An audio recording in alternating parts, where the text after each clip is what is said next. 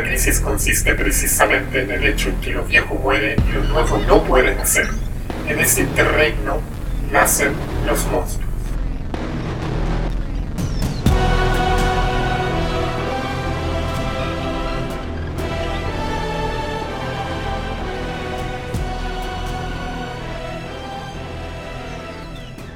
Ya, conchetumare.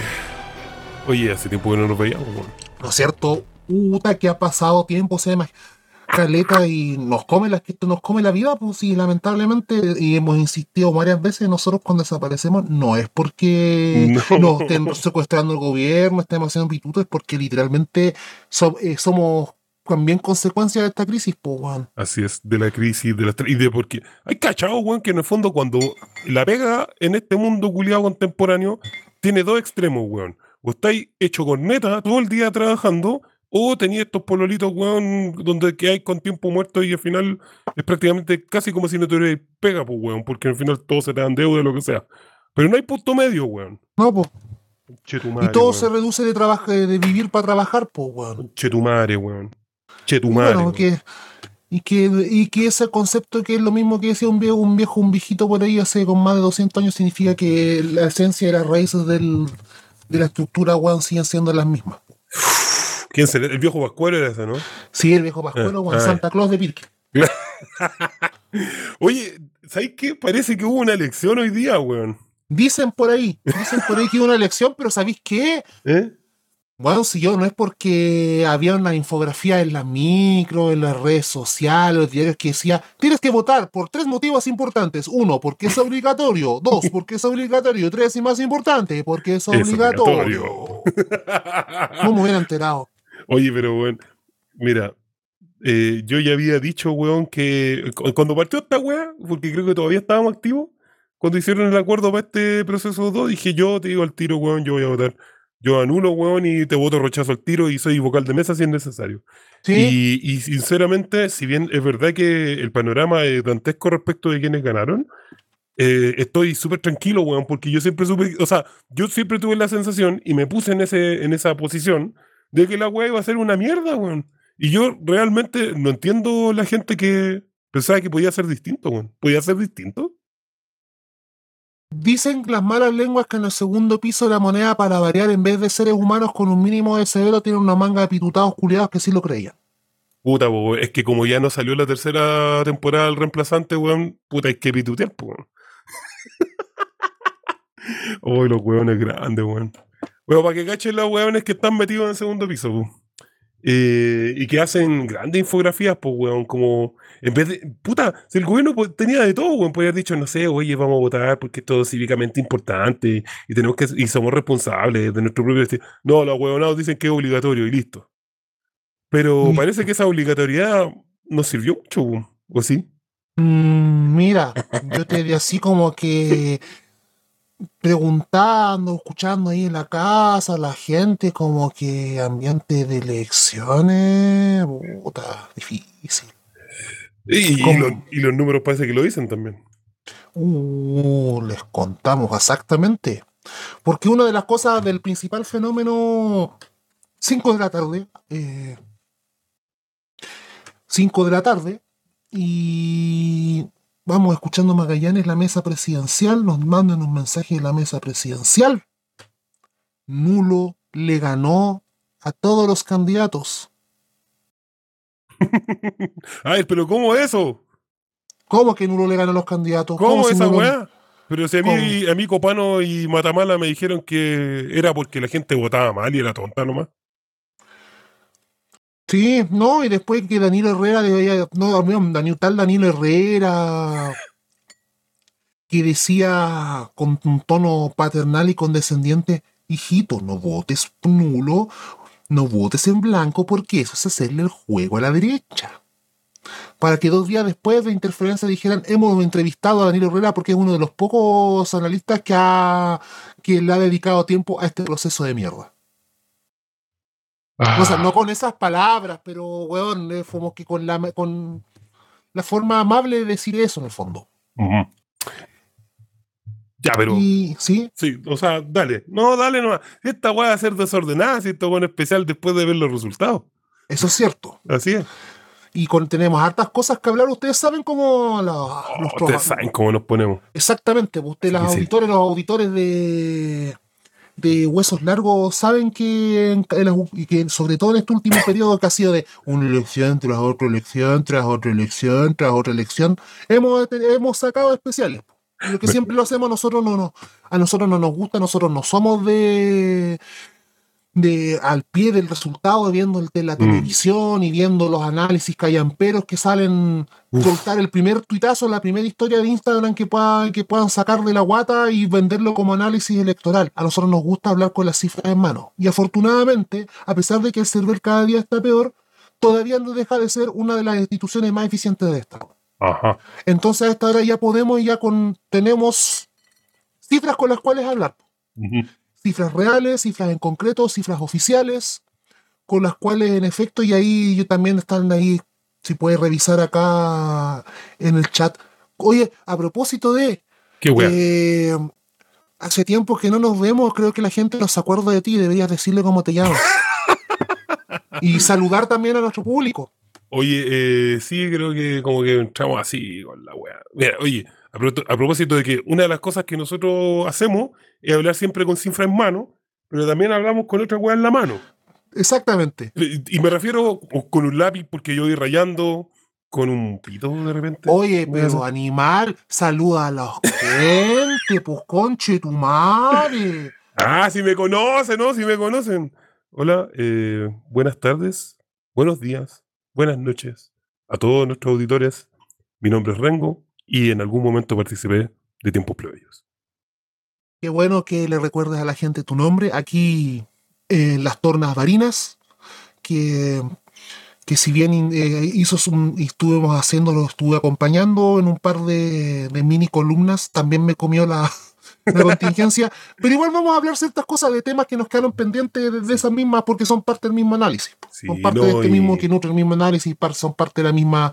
Así que nuevamente bienvenidos a un nuevo episodio de, de este especial de Tiempos Plebeyos. Oye, Le mandamos esto, saludos a Girón, que, que estaba casi al borde de la muerte. Flojo culiao, weón. Quiere todo gratis. Ah, tú decís que por eso, puta la weá, weá. Es un drogadicto, weón. Es un junkie, weón. No, Es verdad. Mentira. Un abrazo, Girón, compañero de talla del pico. Eh, Aguante, aguante, aguante, Girón. Oye, eh, ya, pero calmado. Sí, Calmado. lo nuestro. Calmado. Esta weá, esta weá, weón, de partida, ustedes no crean que no vamos a hacer chistes del pico con Chetumare porque eso no es nuestro. Es, es parte de nuestra identidad. Así que espérenlo. Exactamente. Segundo, em, me tengo que morder la lengua. ¿Por qué te voy a morder? Ah, de hecho, me dio una weá, dijiste algo de los huesos largos. Me dio un poquito de miedo preguntarte qué es esa weá de los Uf. huesos largos. weón. Ya, vamos, mejor dejémoslo ahí. Sí, Eh, ya, pero mira, partamos desde el comienzo, porque yo sé que tenemos la cifra en mano y, y hiciste una muy buena pega de eso. Pero si tuviese que resumir en una idea, ¿qué es la weá como importante para ti? Que podemos sacar el limpio, porque mañana, weón, y hoy día mismo, en este mismo momento, donde están grabándose todos los especiales, haciéndose todas las weas, y mañana vamos a tener un bombardeo en el Mercurio, en la tercera, con todas las cartas culiadas de opiniones, weón, al director, podcast, weón, sacando podcast de emergencia en todas partes, como nosotros, pero puta, me imagino que nosotros tenemos alguna visión relativamente particular. Así que, si tuvieras que elegir como un, un evento, algo que es lo que a ti te dice, weón, esto, esto es lo importante, ¿qué sería?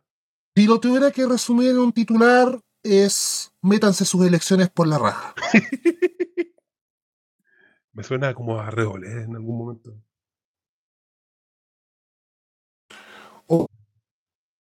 O Igual. yo diría, el pueblo habló, métanse sus elecciones por la raja. Ya, ¿y por qué? Por un asunto muy importante. Cuando les cuando comencé contándole la anécdota de los votos nulos, yo dije, ya capaz que esto es porque es Punta Arena, votan pingüinos, no mentira, saludo a la gente si es que nos escucha gente de Punta Arena, es una talla, Sí. un abrazo fraterno a la y si gente de no- Magallanes. Y si nos escuchan pingüinos de Magallanes, también les mandamos un. También, po. y si son pingüinos de Magallanes, que además son hinchas de Magallanes, puta, mejor aún, pues, weón. Exactamente. Difícil, pero sí, No, nunca se sabe. Entonces, y dije, ya, tanto es, y de repente voy viendo, vamos viendo pongo la bio, a mí me gusta poner, de- ustedes saben cómo que, que hacemos periodismo, nos Sí, escuchamos de todo, que hacemos periodismo. Y em, comienzo a escuchar la bio bio, votos nulos, votos nulos. Comienzo a poner canal 13, votos nulos, votos nulos, votos nulos. Sin embargo, el canal en donde nos, primer canal, y esto fue una búsqueda ardua, buscando medios, ¿por qué? Cuando solo hablamos, nosotros hablamos de elecciones y de contiendas electorales. O también hablamos de partidos de la selección chilena, o hablamos de teleseries. Al primer canal que acudimos, por, por instinto, aunque sepamos que no lo están dando, es a TVN. Entonces, siguiendo ese instinto, eh, siguiendo ese instinto, voy a TVN y TVN me comienza a mostrar algo que no es lo que estoy viendo en los otros medios. O lo que estoy viendo a boca, en, en los medios de contrainformación, o lo que estoy viendo en los mismos conteos a boca de urna. Que es la cantidad de votos nulos que hubo en esta elección, pero ojo, porque podríamos decir, de repente también en esta búsqueda, que a mí me gusta escuchar de todo, dentro de lo que me da la sanidad mental, claramente, hay un límite igual que Sí. tengo que cuidarlo, y me puse a escuchar a Copano. Eh, me gusta de repente escuchar a Copano, me gusta reírme de Copano, a pesar de que él se lo ganó, él nos quiso como adversario Así es. él lo quiso, te- va a tener, tiene que aceptar, como dijo Joseph. No sé cómo se llama, pero, Sí, pero tiene que aceptar ahí. nomás. po. Tiene que aceptar nomás. Y mm, de repente veo y escucho a, a sus invitados de lujo y comenzando a hablar, porque Copano sí lo habló. Hubo voto nulo, hubo voto nulo, hubo voto nulo.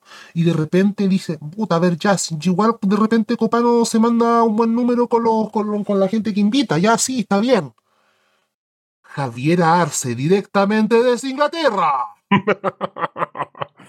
Dije, mamadera, ya sé lo que se viene. Y bueno, doña Javiera Arce, politóloga, cientista política, ex militante socialista, ojo, muy importante eso, que es la más por lo menos un tercio de su trayectoria de vida, por si ya lo quieres, ahora lo esconde. Como cuando fue cuando le hizo el programa de género Orrego. No, es que yo lo hice porque creo que es la mejor opción, weón, fuiste militante socialista más de 15 años de tu vida. No nos hagamos los hueones. Es más, hasta es honesto que lo reconozcan, lo hago porque lo hago por convicción de lo que he hecho los últimos 15 años. Es honesto, por último, weón. Ya, sí, es amarillo, es de parte lo que creéis, pero es un ejercicio honesto, pues, weón. Ya, volviendo al tema. Y ella señala, en línea de, con, a propósito de, de todos estos progres condescendientes académicos, doctorados, que la gente votó porque no entendió la elección. Que la gente votó nulo porque la papeleta era muy grande, porque no entendía los candidatos, porque no los conocía todos. Sin embargo, cada vez que en la tele le preguntaron los vocales de mesa sobre los nulos, en todos te contestaban lo mismo. Los nulos que hubieron aquí fueron nulos intencionadamente bien, intencionadamente hechos, porque venían o con mensajes, o venían o con dibujos, o venía con eslogan, o venían con demandas políticas. Pero que hubo y algo común sostenido en las mesas del país de reconocer que el voto nulo de esta elección fue un voto nulo intencionadamente hecho. Claramente hay un porcentaje de error de gente que marca por error, pero la, la, la constancia del voto nulo que hubo fue un voto nulo intencionado y de protesta. Y no solo eso, por lo general en, elecciones, en las elecciones en- en Chile, la gente suele votar por una opción. Eso es lo más común. Aunque pueden negar la opción de anular, y siempre la opción de anular se ha visto casi como algo socialmente penado. Sin embargo, en esta elección, teniendo ya las cifras en la mesa, con el 99,45% de las mesas escrutadas, los votos nulos fueron 2.108.028 correspondiente al 16,98%, y los votos en blanco fueron 565.497, es decir, un 4,5 4,55%, lo cual en total dan 2.073.525, que corresponde en sí mismo de los totales de votación al 20,53%. Y, es, y aquí voy a la vuelta de la forma amable, educada de decir el titular de que metas elecciones por la raja, que es a uno de, como a cada, uno de cada cinco ciudadanos de este país, este, esta elección no le importó. Y lo hizo saber. Uno de cada cinco ciudadanos de Chile hizo manifestar explícitamente que esta elección no le importó. Sin embargo, ¿qué hizo la prensa mermelera, la prensa canaria? Yo cuando comienzo a ver las cifras campantes, digo, la frase que me robé por ahí, a ver, a ver, a ver, a ver, a ver, aguántame un cachito, aguántame un cachito, comienzo a revisar y que es me comienzan a machacar en todas partes. Sin mostrar las cifras de votación, solo porcentajes, el Partido Republicano sacó el 35% de los votos. 35%. El gran triunfo republicano. Entrevistemos al Partido Republicano. Al primero que entrevistan al, partido, al presidente del Partido Republicano, vamos a la sede de la UDI, o hay un funeral en la sede de la UDI, después vamos a RN, están protestando afuera de la sede de RN, y así sucesivamente. ganar a los republicanos, ganar a los republicanos, y en redes sociales cada vez brotando, sobre todo en el, microclima progresista, que también salpica, y desde de las redes culturales también lo podemos ver, así como cuando tú ves que el vecino se le está eh, hecho demasiado detergente al lavador y se le está escapando por la ventana. de cómo ese, ese frame, el Partido Republicano gana esta elección, se instaló, se instaló, se instaló, se machacó, se instaló, se instaló, se machacó, se instaló, se instaló y machacó hasta que explotó. Se muestra, siguió avanzando, se secretaron las cosas. Y a pesar, y esta es la weá más ridícula, y esto es lo más ridículo de todos, a pesar de que la coalición de gobierno sacó en total de votos el segundo lugar y que, mira, mira, aquí está. Partido Republicano sacó 22, 22 candidatos electos. Unidad para Chile sacó 17. La diferencia son de solo 5 candidatos entre la coalición de gobierno del Partido Republicano. Aún así. Y esto me lo contaste tú porque ya de momento ya no tenía guata y me fui a ver me fui a ver a Laguneta. Saludos John Pork, si algún día nos escuchas. Porque ya no aguanté más. Un saludo a John Pork. La gente no sabe quién chucha John Pork, no importa, en algún momento tienes que explicarlo. Sí. Y de repente me cuenta acá mi socio que estaba hablando el presidente de la República. Y usted sabe, usted escuchó el discurso y ya no, no, me dio la guata para escucharlo. Y creo que usted puede decir algo al respecto.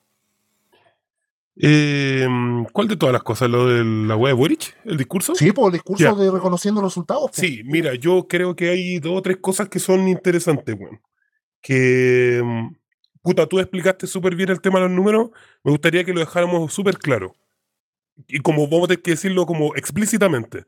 Usted vio y va a seguir probablemente los días de mañana y pasado mañana y cinco años más le van a seguir repitiendo que el Partido Republicano tuvo cuánto? ¿El 35, 37%? 35%. 35% de los votos, weón, y todo el orden de, de todas. ¿Cuál es el problema de esa weá? Es que ese cálculo se hace ese porcentaje se saca solamente sobre los votos válidamente emitidos. Y no, y, no incluye ni los votos nulos ni los, votos blancos. Si usted incluyera de buena forma los votos nulos y blancos, que son al menos los que están ahí y que yo creo que hay que hacer ese juicio de honestidad, eh, tenemos un número bastante distinto, ¿cierto? Sí es. Si tuviésemos, si tuviésemos que hacer como que existe una lista mezclada entre nulo y blanco. ¿Cómo le pusimos solamente a la lista de nulo y blanco? Eh, Hong Honkler. Ok.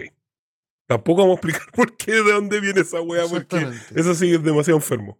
Eh, Digamos que es la lista. La lista del payaseo. es la, lista del Joker. La lista del Joker. Exactamente. la, lista de Popín. Sí, la lista de Popín. Sí, la lista de Popín. Popín es el candidato a bandera a esta lista. Exactamente. ¿Cuánto, es? ¿Cuánto es?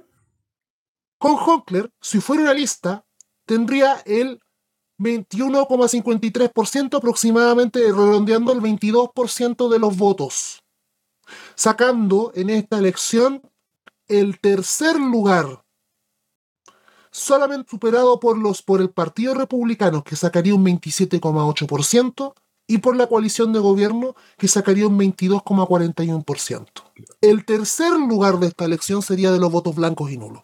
Vale decir, de hecho, que también el segundo lugar es una coalición de partidos, o sea, son varios partidos que sumados tienen que sacar esa, ese, ese total, digamos, para tener segundo lugar. Exactamente. Entonces, eh, creo que eso es importante que tiene que quedar claro.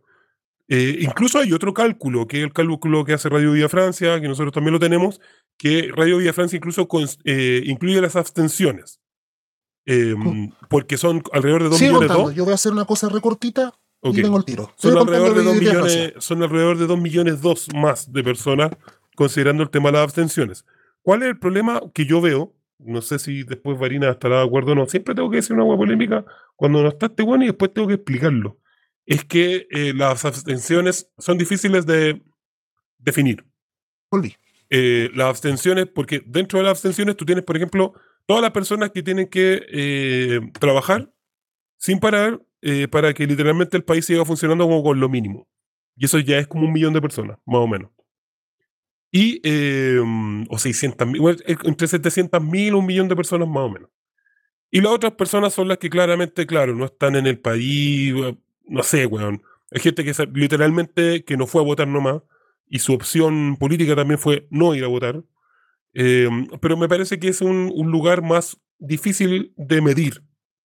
Eh, por lo tanto, creo que la medida más justa y la medida como al menos más razonable es recalcular todos los porcentajes, pero considerando los votos blancos y considerando los votos nulos. Y usted ya sabe más o menos cuáles son los porcentajes, porque con ese caso, si es que recalculamos, además de que la, la lista de Popín quede tercero, eh, la lista de los republicanos baja bastante más, pues baja un 23, si no me equivoco, A un 28%. a un 28%. Siguen Ah, claro, ganando, pero claro, siguen ganando en primer lugar, Sí. pero no es el titular que te están vendiendo básicamente de que los republicanos son el 50% de la de la del, del- Claro. Y, del y- Congreso. y ojo que está prácticamente en un empate técnico el segundo lugar de unidad para Chile con esta eventual lista Popín. Exactamente, una Porque- diferencia. Sí, un Una empate diferencia técnico. de 50.000 votos, de hecho. Exacto, Son como de hecho, 2 millones, se- se- 2 millones 673 mil de la lista Popín versus 2 millones 782 mil de la lista Unidad para Chile. exactamente. O sea, imagínense, ahora no tenemos porque la premura del tiempo no nos deja hacer el cálculo, pero no, no tenemos cómo hacerlo en estos momentos para decir cuántos candidatos sacaron en total, porque además eso sería hacer el desglose región por región y no lo vamos Claro. a hacer porque el tiempo no nos da, somos seres humanos, no somos el cervel. No, y además que tendríamos que suponer muchas cosas, como Sí, no. que están distribuidas de la misma forma. Ah, Es una mierda. Lo que importa No en ese caso. caso. ¿Cuál es el punto? ¿Por qué chucha estamos diciendo esta weá? Porque el voto nulo sí tiene valor, pues weón. Y yo sé que toda la, la gran mayoría de las personas que escuchan este podcast sí lo sabe, pero queremos recordarlo. Y queremos que Y también usted se lo recuerde a las personas con las que seguramente ha estado todos estos meses discutiendo, que es que Exacto. el voto nulo tiene sentido político. Y este es exacto, y este es el hecho importante. Esta es la primera elección de la historia de Chile en que el voto nulo sí tiene un peso político real Sí es. y que constituye hecho. A tal punto de que los medios de comunicación han tenido que cuadrarse para tapar este hecho político. Así es. Ahora, Donde solo el único que ha sacado un titular respecto a los votos nulos es el mostrador. y que tiene la cagada con los comentarios. El- pero ahora igual es interesante esto y creo que vale la pena eh, rescatar o tratar de meternos en este voto nulo. De tratar de entenderlo. ¿Por qué es este voto nulo? ¿Por qué Exacto. existe este voto nulo? ¿Quiénes están metidos dentro de este voto nulo? Exacto. Te Pues, y- dejo la palabra. Sí, y pues que quiero terminar de hacer el ejercicio con las Ah, ya. otras dos suposiciones por- para podernos meter probablemente tal, porque Ah, aquí ya. podemos meter otros elementos más. Sí, es que, eso- es que dije, a mí no me Eso- gustaba mucho, pero dale. No, a ti no te gustaba mucho, pero claro, pero Sí, sí, sí. te expresa Pero que bueno, se el entienda el ejercicio. peso, claro, es un ejercicio. De aquí en Mm. adelante son un ejercicio de suposiciones. Si nosotros tomáramos el padrón total y dijéramos que la totalidad, por eso es teórico, porque esto es imposible que pase de que literalmente todo el padrón electoral de un país vote. Porque con que falte uno ya cagó el ejercicio. Sí, Es una hueá así de simple. Pero nosotros pusimos, si restamos la cantidad de votos que hubo, que hab- había en el momento de que hicimos los cálculos, con el 99,5% de las mesas escrutadas, y se lo restamos al padrón, que es de 15.150.008, nos queda un total de 2.774.279 votos de gente que no fue a votar por cualquier motivo que sea, desde políticos hasta laborales de salud, a la cual nosotros le pusimos la lista TST. La lista de la abstención, la lista de la ausencia. Claro, claro. Y nuevamente se vuelve a rebarajar. En este caso, el Partido Republicano saca el 23% de los votos y hay un triple empate, señores, entre eh, la lista del gobierno, un 18,37%, la lista de TCT, con un 18,18%, 18%, y con Hong Honkler, que es el 17,8, 17,7%. Y ahora vamos a hacer algo más descriteriado. ¿Qué hubiera pasado si es lista TCT, es decir, las abstenciones y las ausencias, y Hong Honkler, que es la lista de los nulos y los blancos, hubieran ido juntos en una sola lista? Pasa lo siguiente. Y este le pusimos la lista del pico. es que hay una imagen Sin de más. Porque, Claro, pa- sin más. porque, porque eso reúne todo, pues, weón. ¿O no? Exactamente. ¿O no? Claro, según el Guachunei, sí. Claro, no, sí, según esos afiches, sí. Sí, pues que sí, por eso fue esto en base al nombre, en base a una ficha del Guachunei que, sale de anular con la tula. Por eso es la, la lista del pico. Re- Si quieren, revisen en Instagram, eso sí, revisen en Instagram. eh, ¿Cómo se llama? El movimiento eh, SMJ, ¿le sale como IG? No, eh, ese Guachunei es otro cuento aparte. De, hecho, No, una, sí, eh, Pero, No, pero- pero, eh, sale como Need. Estoy pensando en los afiches culiados.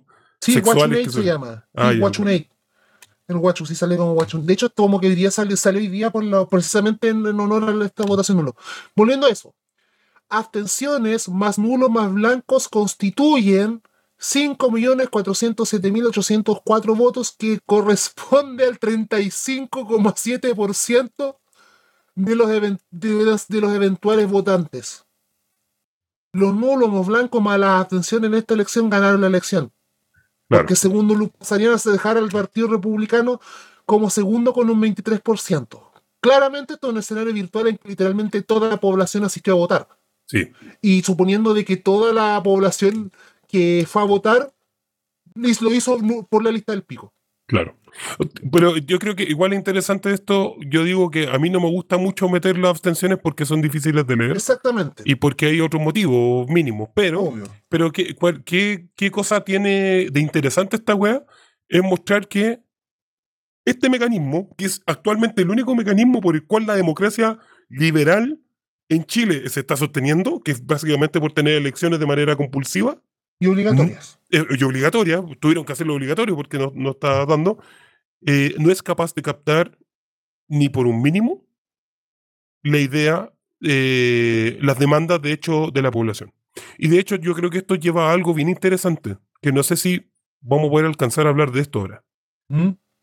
Uno puede decir, con estas cifras y considerando como mejor la magnitud que tiene este voto, de este voto que no se da, este voto que, que sencillo, lo único que está diciendo es como no me interesa nada de la casta política, eh, ¿podemos decir que el estallido social está vivo o está muerto? Porque mucha gente lo dio por muerto, harto tiempo. Creo que de hecho hasta yo lo dije en algún momento. Porque claro, hay una, hay una, eh, digamos, hay una forma organizativa que se pierde. Y hay un proceso político que captura las fuerzas del estallido para hacerlo mierda. Pero dentro de todo, el estallido, que es lo que es principalmente, es un, estado, es un malestar. Que es difícil de definir, pero es un malestar. Es un malestar porque básicamente estáis viviendo como la callampa. Porque el Estado no te da soluciones en tu CEFAM. bueno, ahora es medio complicado O sea, hablar de CEFAM, sal- pero O sea, sí, da soluciones, pero no. yo que- pero si vas a ser fan por atender, sacarte una muela, pastilla, todo, no. Te alivia el alma, sí, te da espectáculos que te, te- que te alimentan el, el goce, pero sí. claro, no- pero no- difícil cuando me quiero sacar una muela y ponerme un- y taparme una carie, pues. Claro, porque hablar de salud mental, weón, porque, bueno. Ya, Sí. puta, no era muy O bueno sea, hablar de CEFAM en este momento. Claro. Pero en el fondo, ¿el Estado te entrega alguna weá? No. Quienes lo están haciendo a migajas, como lo saben hacer los neoliberales, es el mercado. Y por eso crecen también alternativas que son pro mercado, que es como republicano. Pero ¿cuál es el punto de toda esta weá? De que las fuerzas del malestar siguen ahí. Que los procesos políticos no lo han captado. Y que esto no va a terminar, y al contrario, esto va a seguir profundizándose momento a momento si es que no son realmente atendidas las necesidades que surgieron en el estallido. Exacto. Y estamos hablando de las soluciones, de, la- de las necesidades reales del estallido, no las que algunos grupos culiados intentaron meter en el estallido. Entre ellas, justamente, una convención eh, de este tamaño para transformar la constitución. Exactamente. Esto- Y por eso es que es importante retroceder al ejercicio del cual nosotros sí podemos sostener, con base y análisis, que es el de la lista de Von Honkler, de la lista de Popin, que es el 22, que es el 22%, el 21,53%, que en sí mismo representaron los votos nulos en una elección en donde por primera vez se sabe y está en la constancia de que fue un voto que está la- el testimonio de los vocales de mesa de la- a lo largo del país, que fue un voto nulo intencionado. Claro. No necesariamente ideológico, ojo. No necesariamente político, no necesariamente que venga de Ultronia, que sea un llamado desde la, ultra, desde la ultraizquierda o de los grupos de izquierda dura, o que haya habido un llamado general a, a- a la abstención y al voto, que lo hubo, claramente. Como también para aterrizarnos nosotros mismos, que el profe Arte yo lo, le tengo mucho cariño, pero decir de que este es un mensaje que el pueblo quiere en estos momentos, un proceso de asamblea constituyente, igual es- un poco tirarse dos para adelante. Sí, te sirve para decir que sí, este, este proceso es un fracaso, sí, está bien. Pero ya ir a ese paso ya es como, hermano, chantémonos un poquito. De aquí yo quería recordar las palabras que dijo un caballero que, que últimamente no nos llevaba muy bien, por hueón también él, que decía, que decía este caballero que algo que aprendió cuando, cuando ya dejó de militar en el MIR es que este caballero se llama Gabriel Salazar. que después ya de salir de la prisión y después ya de dejar de militar formalmente en el MIR, él recordaba de que uno de los problemas que había, y sobre todo con el MIR de Santiago, que es cuya extracción de clases bastante distinta del MIR de Concepción, de las bases del MIR de Concepción y del MIR sureño en general, bueno, salvo lo- los líderes que todos eran clase mediero, vamos a entrar quienes con Chavo ya, pero eso había otro costal. Él decía de que uno de los problemas que tuvo el MIR en su primer momento de organización es que el MIR iba demasiado adelantado a los ritmos que tenía el pueblo al que se decía dirigir. Que no supo leer en ciertos momentos lo que él llamaba andar con el tranco del pueblo. Y que entender que los pueblos y los populares tienen su ritmo de hacer las cosas, de organizarse y que no son hueones, que saben dónde les aprieta el zapato, pero que también saben de que y que, que también saben de que hay momentos en que hay que responder, pero que no necesariamente van a responder a como nosotros queremos que, que, que- que se responda. Ujú. ¿De qué voy con esto? ¿Qué es lo que va?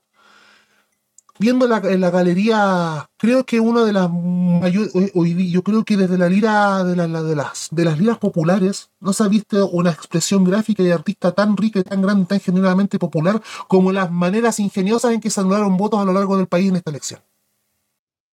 Porque hay cada, en las Backman van a ver cada imagen de cada voto, weón. Hay de- gente que, weón, hay una de gente que imprime stickers, gente que dibujó picos de todo tipo, gente que dibujó a sus a sus animes favoritos, gente que dejó mensajes de, con- de consignas políticas, gente que se manifestó, dijo de- de- directamente las cosas que les pasaban.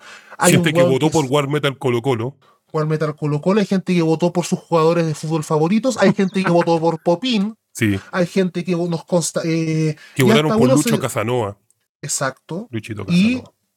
nos consta también que hasta una persona imprimió un sticker holográfico con la cara de Diego Chalper. Para anular y le mandó. Sí, sí fue verdad. Se dio la paja para anular y gastar dinero para imprimir un sticker de Diego Chalper para que se imprima esta, o algo así decía. Ah, imprímete esta. Exacto. O sea, estamos, llegamos a un punto y que tenemos de todo. Tenemos de todo. Ya da lo mismo la motivación ideológica, pero en el fondo de, o si es que sí hubo una motivación política detrás, pero si hay un malestar, esta elección no es nuestra. ¿Por qué tengo que venir a huear? En el fondo es eso. ¿Por qué tengo que venir a perder mi tiempo a huear para acá si yo vengo solo porque no quiero que me pongan la multa culiada porque no tengo la plata para pagarla? Así Eso es es. fundamental. No tengo la plata para pagar una cagada de multa.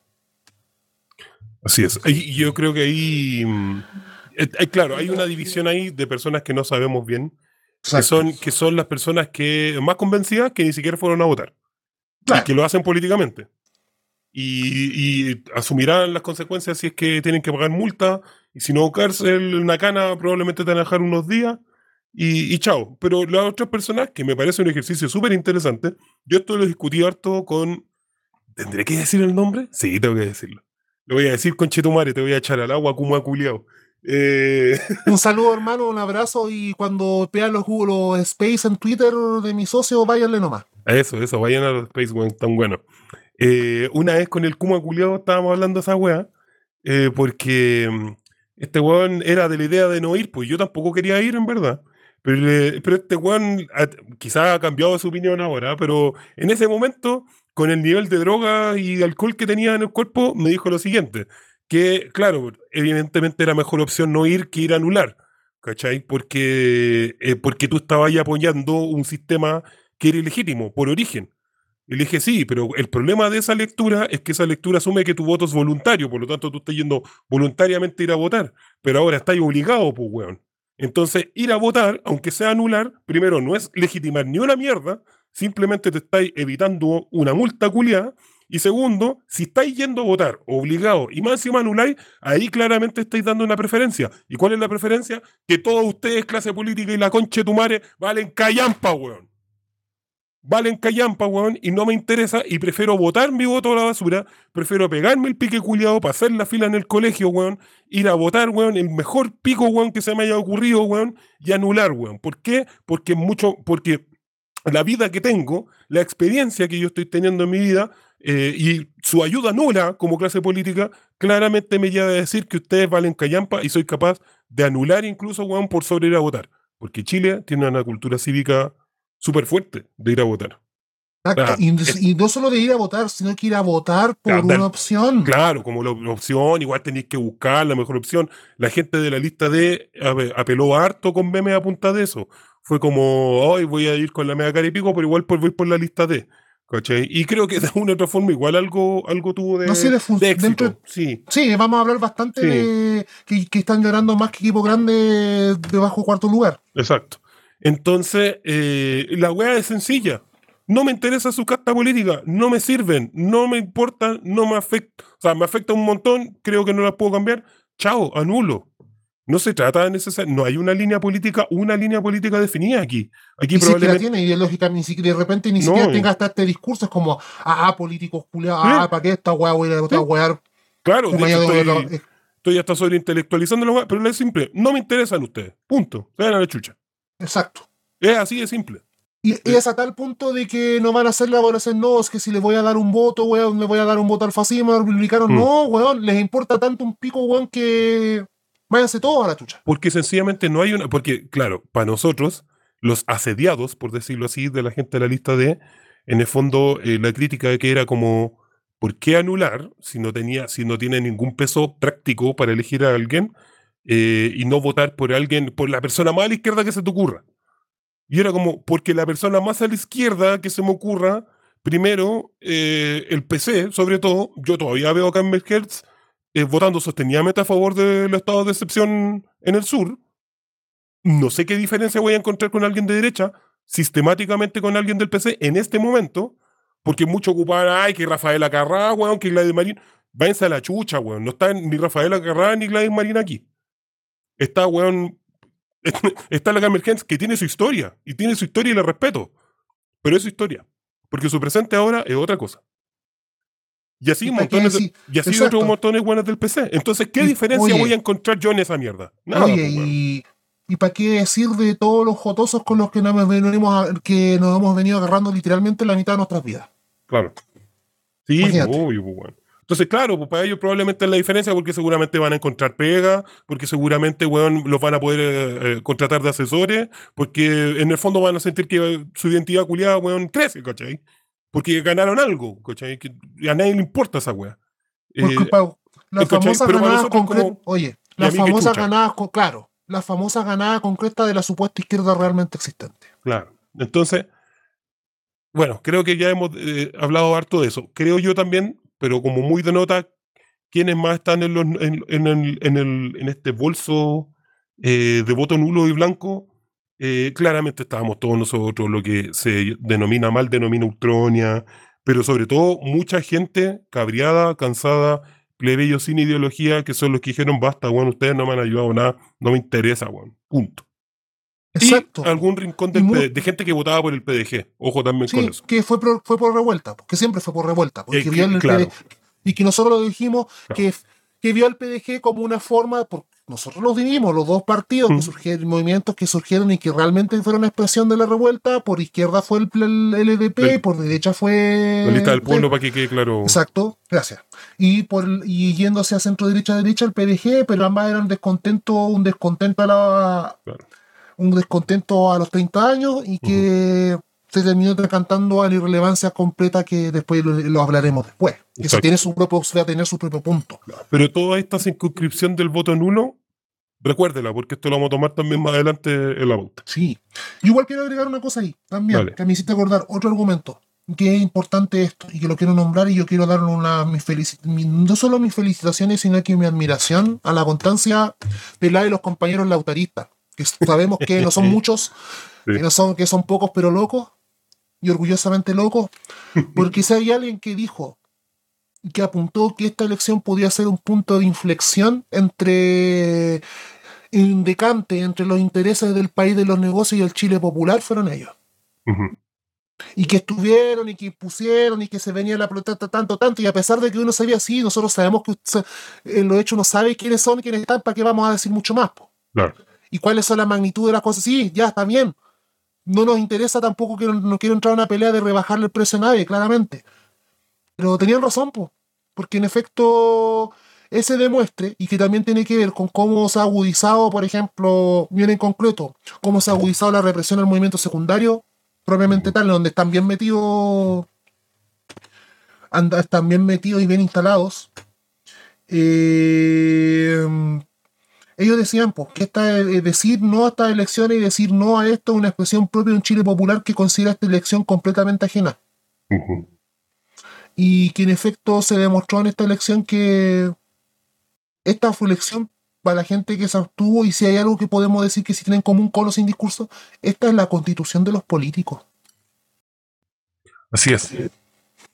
Y no solo eso, sino que eh, ya, a propósito de esto mismo, porque una cosa es lo que hemos hablado de los números y todo eso. Sí, Si yo tuviese que elegir una forma de explicar qué es lo que ganó y qué es lo que se perdió hoy día, eh, obviamente la lógica que nosotros tenemos, yo lo que diría es que esta fue la victoria de una oligarquía que tiene como horizonte la represión absoluta de todas las personas en, un en una época de cambio, digamos, de matriz de, de modernización, versus la oligarquía pseudo progresista, que era la mezcla de represión, eh, estabilidad económica con estos índices macroeconómicos y Mario Marcel por delante, más dos, tres bonos que es propio de la socialdemocracia, del Partido Demócrata estadounidense, sobre todo en la época post Segunda Guerra Mundial.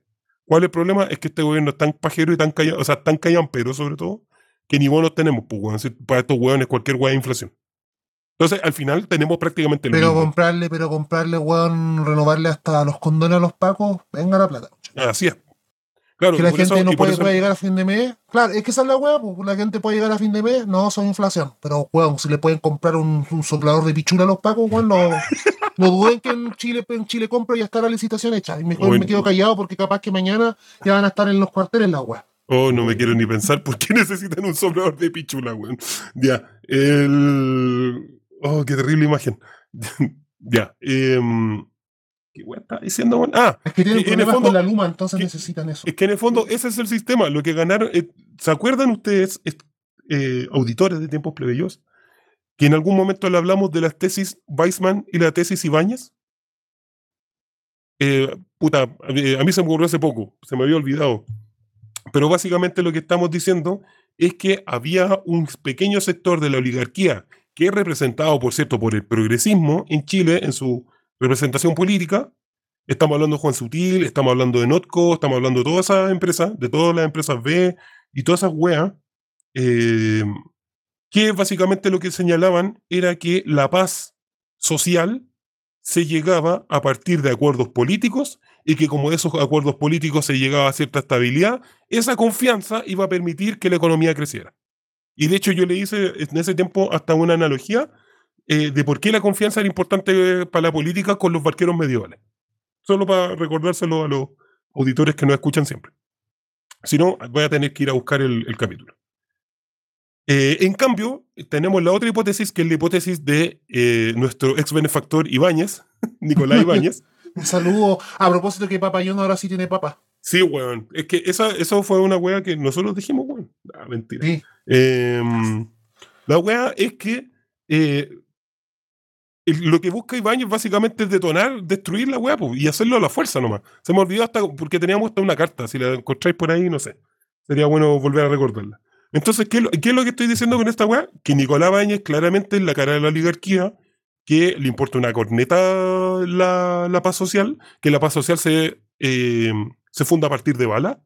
Y no es que los otros no lo piensen, solo que estos lo reconocen abiertamente nomás. Y bueno, y el que no le gusta bala nomás, pues. Y eso es lo que representa Cast en este sentido. ¿Y por qué? Y ahora voy a retomar algo que tú me dijiste que, que yo puse más atención. Em, luego de que los resultados se dan, es súper importante ver eh, quiénes hablan de cada partido y qué dicen y hacia quiénes se dirigen. Porque en el fondo lo que están haciendo es rayando la cancha de con quién conversa y con quién no. Y me llama mucho la atención que el Partido Socialista, que Juan Ignacio Latorre y que Gabriel Boric, los tres hayan hecho mención a la división entre la derecha con la que se puede hablar, entre comillas, versus la derecha que es eh, barbárica, por decirlo así, de alguna forma. Y no, es que, y no es que no sean barbáricos, es que todos estos hueones también lo son. Entonces, ¿qué es lo que estaban apelando? ¿Qué es lo que está tratando de apelar de nuevo el, oficialismo? De volver a recuperar la conversación entre gente que firmó el Pacto por la Paz. Es decir, lo que quiere hacer es una especie de coalición, de densidad de, de conversación entre personas que habían votado el Pacto por la Paz y que todavía están dentro de la convención. Vale decir, el Frente Amplio, Partido Socialista, la UDI, Evópoli, RN, y en parte porque el PC en la práctica igual se sumó, a pesar de que no firmó el pacto, el PC. Entonces, lo que están buscando es eso. Y por otro lado, Boric se dio una de las...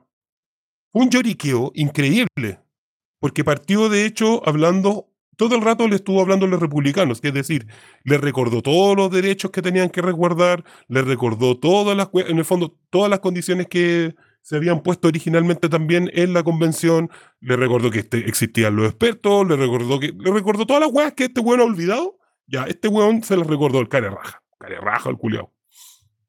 ¿Para qué? ¿Para qué? Básicamente porque lo que le estaba diciendo este weón en el, subtexto, en el subtexto era básicamente, por favor, no destruya los derechos humanos. Por favor, no me eche. Por favor, no me hagan cagar.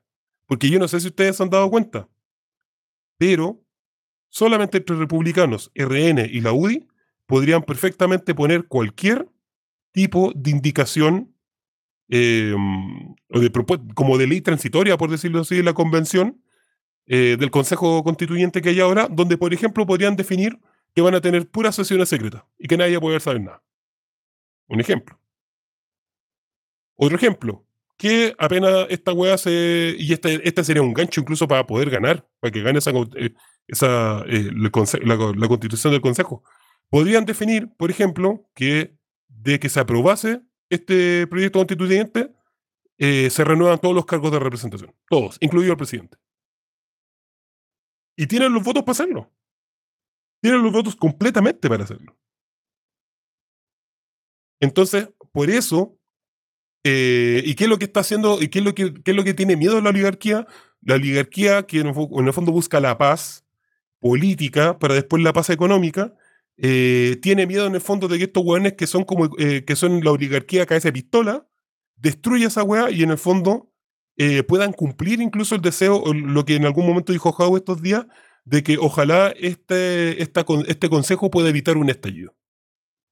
Porque de una otra manera, yo no estoy de acuerdo con Jaude, no creo que haya un estallido, pero sí va a haber algún tipo de convulsión política muy distinta al estallido. Y quizás hasta más violenta. ¿Por qué? Porque los hueones de la clase política inventan peleas políticas, o sea, los hueones de la oligarquía inventan eh, eh, peleas políticas, pues en el fondo para definir cuáles van a ser sus tesis que van a dirigir el país. Mientras nosotros, hueones, estamos aquí, hueón, a la deriva, hueón, de cómo el capitalismo no hace corneta. Entonces, eso es lo que yo creo, en el fondo, lo que se juega acá, en esta, en- en esta elección. No sé si quería agregar algo, quería disentir, quería mandarme a la mierda. Eh, no, estoy de acuerdo con gran parte de, lo que estás diciendo, si eso no es... No es Ujú. eh, porque vamos a aclarar una cosa, y a, a propósito de que viendo los datos, lo único que no me está dando el Excel, hijo de puta, nomás que me está cagando como chucha, no voy a poder hacer, un- puede hacer con los porcentajes más complicados del país, bueno, me parece insólito. No, que básicamente ya con los votos escrutados, este es un cuento de tres. Este espacio es. Ah, aquí está. ¿Qué lista es todo por Cacha, te- por mientras busca nomás, Sí, nos mandó, le mandamos un mensaje a nuestros amigos de, de la comunidad que todavía sigue viva, eh, de la comunidad oscura. Eh, nos mandaron una, una nota sobre los nulos que hizo CNN, Mm, donde de hecho hablan un poco como del contenido que tenían estos votos, de lo que se escribió. Entonces algunos decían que algunos curiosos mensajes en las papeletas, entre los que aparecen arengas deportivas, frases peyorativas y alusiones al retiro de fondos de pensiones. A propósito de, de lo que estábamos hablando, ¿qué tipo de personas son los que votan nulo?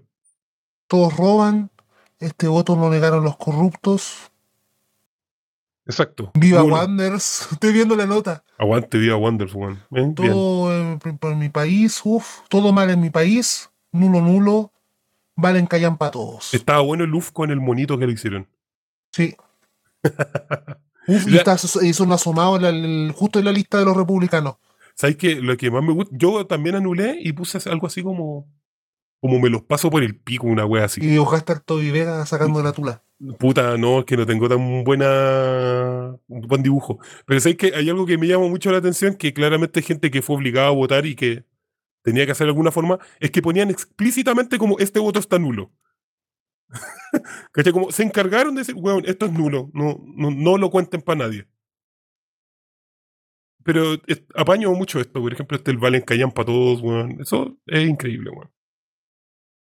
Sí, ¿Encontraste ¿Y lo que ¿Por qué quiero comentar? Eso es importante. No, si lo voy a hacer así al- ya al, al bla bla nomás. Ah, ya. Y además tampoco una agua, o sea, es relevante, pero no es eh, oficialmente. eh, y ya para hablar propiamente a pasar a tierra derecha, ¿cómo quedan?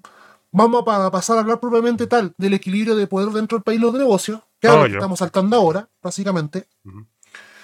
Este nuevo proceso constituyente es un es un T para tres, como dijo no me acuerdo, ¿quién es? Oh, no sé, déjame buscar. ¿Ese no es Ubiergo? Vamos a buscar, weón. Pensé que era de un grupo chileno. T para tres. Ah, no, eso es estéreo. Eso este, mira, pues grupo. Bueno, ya nacionalicé a Gustavo Cerati. ya. T para, como di- esto es un T para tres. Estaba hablando, de- Cuando dije Ubiergo, yo era- estaba pensando en café para Platón. estaba- estaba- Yo pensaba que era de los tres y no, no era ya. Bueno, O sea, algún fanático de Soda Stereo, weón. Ahora saben que Soda Stereo nos importa una corneta. sí, vale, bueno, no, no está. porque T para tres, claro, ahora que pienso es uno de los temas más conocidos. Y puta, si ya no erramos en esas weas, porque conche tu madre, weón. Claramente No nos gusta soda, po, weón. No. No. nos gusta soda nomás. No, Un abrazo. Charlie García, weón. Yo le voy a los redondos. Yo soy fan de Indio Ah, Solar. Ya, volvamos a. Eh, esto va a ser un asunto que va entre eh, el Partido Republicano con 22 electos, Chile Seguro, que es la derecha tradicional con 11 votos, y Unidad para Chile, que va con 17. Lo cual da en total de los 50, entonces en teoría deberían dar, 22 me vamos a decir. Ya, pues conche tu madre, tómame en serio, hijo de la. Oh, hijo de la perra, weón. Qué imbécil, qué tonto, qué desgraciado. ¿no? ¿Qué estás hablando, weón? Yo pensé que estabas haciendo tu mímica, tu, tu, tu, tu stand-up comedy. Estoy en eso, weón, que. Oye, pero conche tu madre se me jonqueó el Excel, weón. Ah, ya. Bueno, pero déjala, weón. Dale nomás, weón. Es que, weón, es el única. Es que, a ver, nada, sé que voy a hacer una weá martes. Afortunadamente, el vicio me enseñó a hacer weá importante. Recuerda que- 22 fachos de mierda, más 11 fachos de mierda, da un total de 33 fachos de mierda. Hay eso justo los tres quintos, de hecho.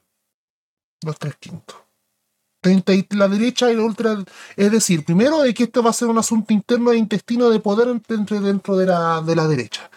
Pero ojo, no de, de- no de un asunto en que nosotros podamos decir li- literal o derechamente no, es que la derecha se va a cuadrar en todo, que muy probablemente pase para la más charcha, obvio que sí.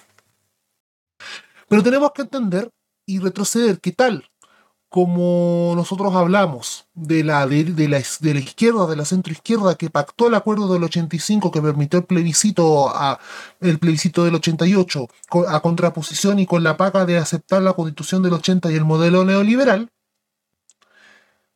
versus a la izquierda que no pactó ese acuerdo y que después se transformó en lo que nosotros conocemos ya después como Ultron y, y- y toda la cacha de la espada y el proceso que se vivió de los 90 en adelante, en la derecha ocurrió algo similar. Porque todas esas fuerzas subterráneas que estaban, que fueron el, el pinochetismo más duro, que en un momento, sobre todo después del, del- de la prisión de Pinochet en Londres y de todo el show que se mandó Moreira, que se mandó el Rojo Edwards cuando era el, el izquierdo de la época, y cómo ese pinochetismo duro y esa, ese derechismo más duro y conservador se comenzó a reagrupar y cómo ese derechismo acumuló a partir de la destrucción de la derecha tradicional y de la liquidación de la derecha tradicional con el segundo gobierno de Piñera. De una derecha que desde la perspectiva de un weón fachísimo, de un weón de ultraderecha, el gobierno de Piñera es un gobierno traidor porque es el gobierno que entregó la constitución de Pinochet al terrorismo, a la ultraizquierda y a los refundadores. Y que para una persona de derecha y de derecha dura, de una persona convencidamente de derecha, tal como los procesos de gente de izquierda que era concertacionista y que paulatinamente se ha ido izquierdizando durante la revuelta, y de ahí en adelante qué ha pasado, lo vamos a ver después, también la derecha está pasando el mismo proceso. Todos aquellos que hallaron un gobierno de Piñera, un gobierno tibio, un gobierno traidor de los ideales de la, de la derecha tradicional chilena, han hallado en el Partido Republicano una expresión consecuente de lo que están en palabra y acción de lo que ellos realmente piensan.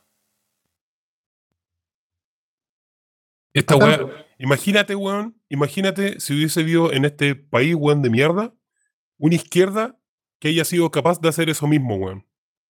Exactamente. Porque creo que la mejor, como en términos organizativos, yo soy, como que yo sé llevar todo el, el camino del Partido Republicano desde que se formó, cuando, eh, Cuando era un- cuando era un movimiento social, claro, cuando era un movimiento social que se llama Acción Republicana, y, y hay que decirlo, es un movimiento social, ojo, como, ojo con ese concepto. Los movimientos sociales no son solo de izquierda. Eh, y que esto salió a partir de la candidatura independiente de Castro. Entonces, Se tira independiente, gana una cantidad importante de gente, 7-8%, que eso era harto para un hueón así. Y a partir de eso genera un movimiento. Y espera. Y espera, y eso es súper interesante porque creo que eso fue una de las cosas que mejor aprendí de ellos, como observando su experiencia. Que primero se hace el movimiento, primero tú haces el sentido común, primero tú generas orgánica, primero generas una, eh, una identidad, después haces el partido. El partido es la, cristalización de eso. En ese sentido, los republicanos son excesivamente gramscianos. ¿Y, ¿Y por qué son tan gramscianos? Porque vienen de la matriz UDI que también estudió a Gramsci. Obviamente para su beneficio. Si hubiésemos tenido una izquierda que hubiese sido capaz de hacer esa weá, de que hubiese puesto de una u otra manera el ícono a la concertación como el partido que no quieren ser, pero en vez de ser unos vendidos culiados que en el fondo son hijos de los mismos concertacionistas, realmente hubiesen desafiado a sus padres, por decirlo así, e ir solos. Ese sería un camino bien distinto de los que tendría el Frente Amplio actualmente, el Partido Comunista o cualquier organización de izquierda. Porque, ojo, todavía se puede hacer. Todavía se puede hacer, siempre. ¿Y por qué mencionamos esto? Porque aquí hay un tema de que aquí tenemos que poner los puntos sobre las I, sobre todo para el carro de los progres culiados, weón.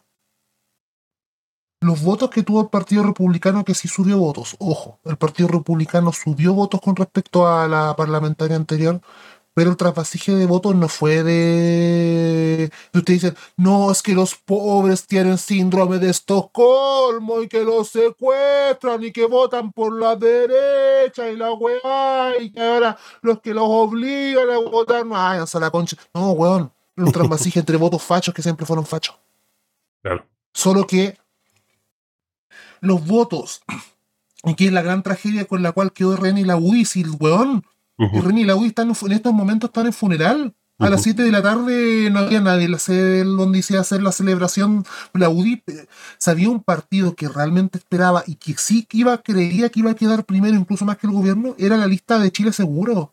Ellos tenían. es- literalmente son la expresión política de la católica con el cotillón. En, en- eso fue la apertura, el clausura del 2011. Eso fue la apertura de En la 2011. apertura del- Es lo mismo. La- esta derecha pensaba que se iba a venir una fiesta inesperada y gigante, tal como lo fue la fiesta del, del rechazo del año pasado. Ellos tenían todo listo, tenían el cotillón comprado y llegaron a las 7 de la tarde y estaban terceros, estaban debajo del gobierno. Eso, puta, pobrecito Gonzalo Miller, weón. Eh, qué pena.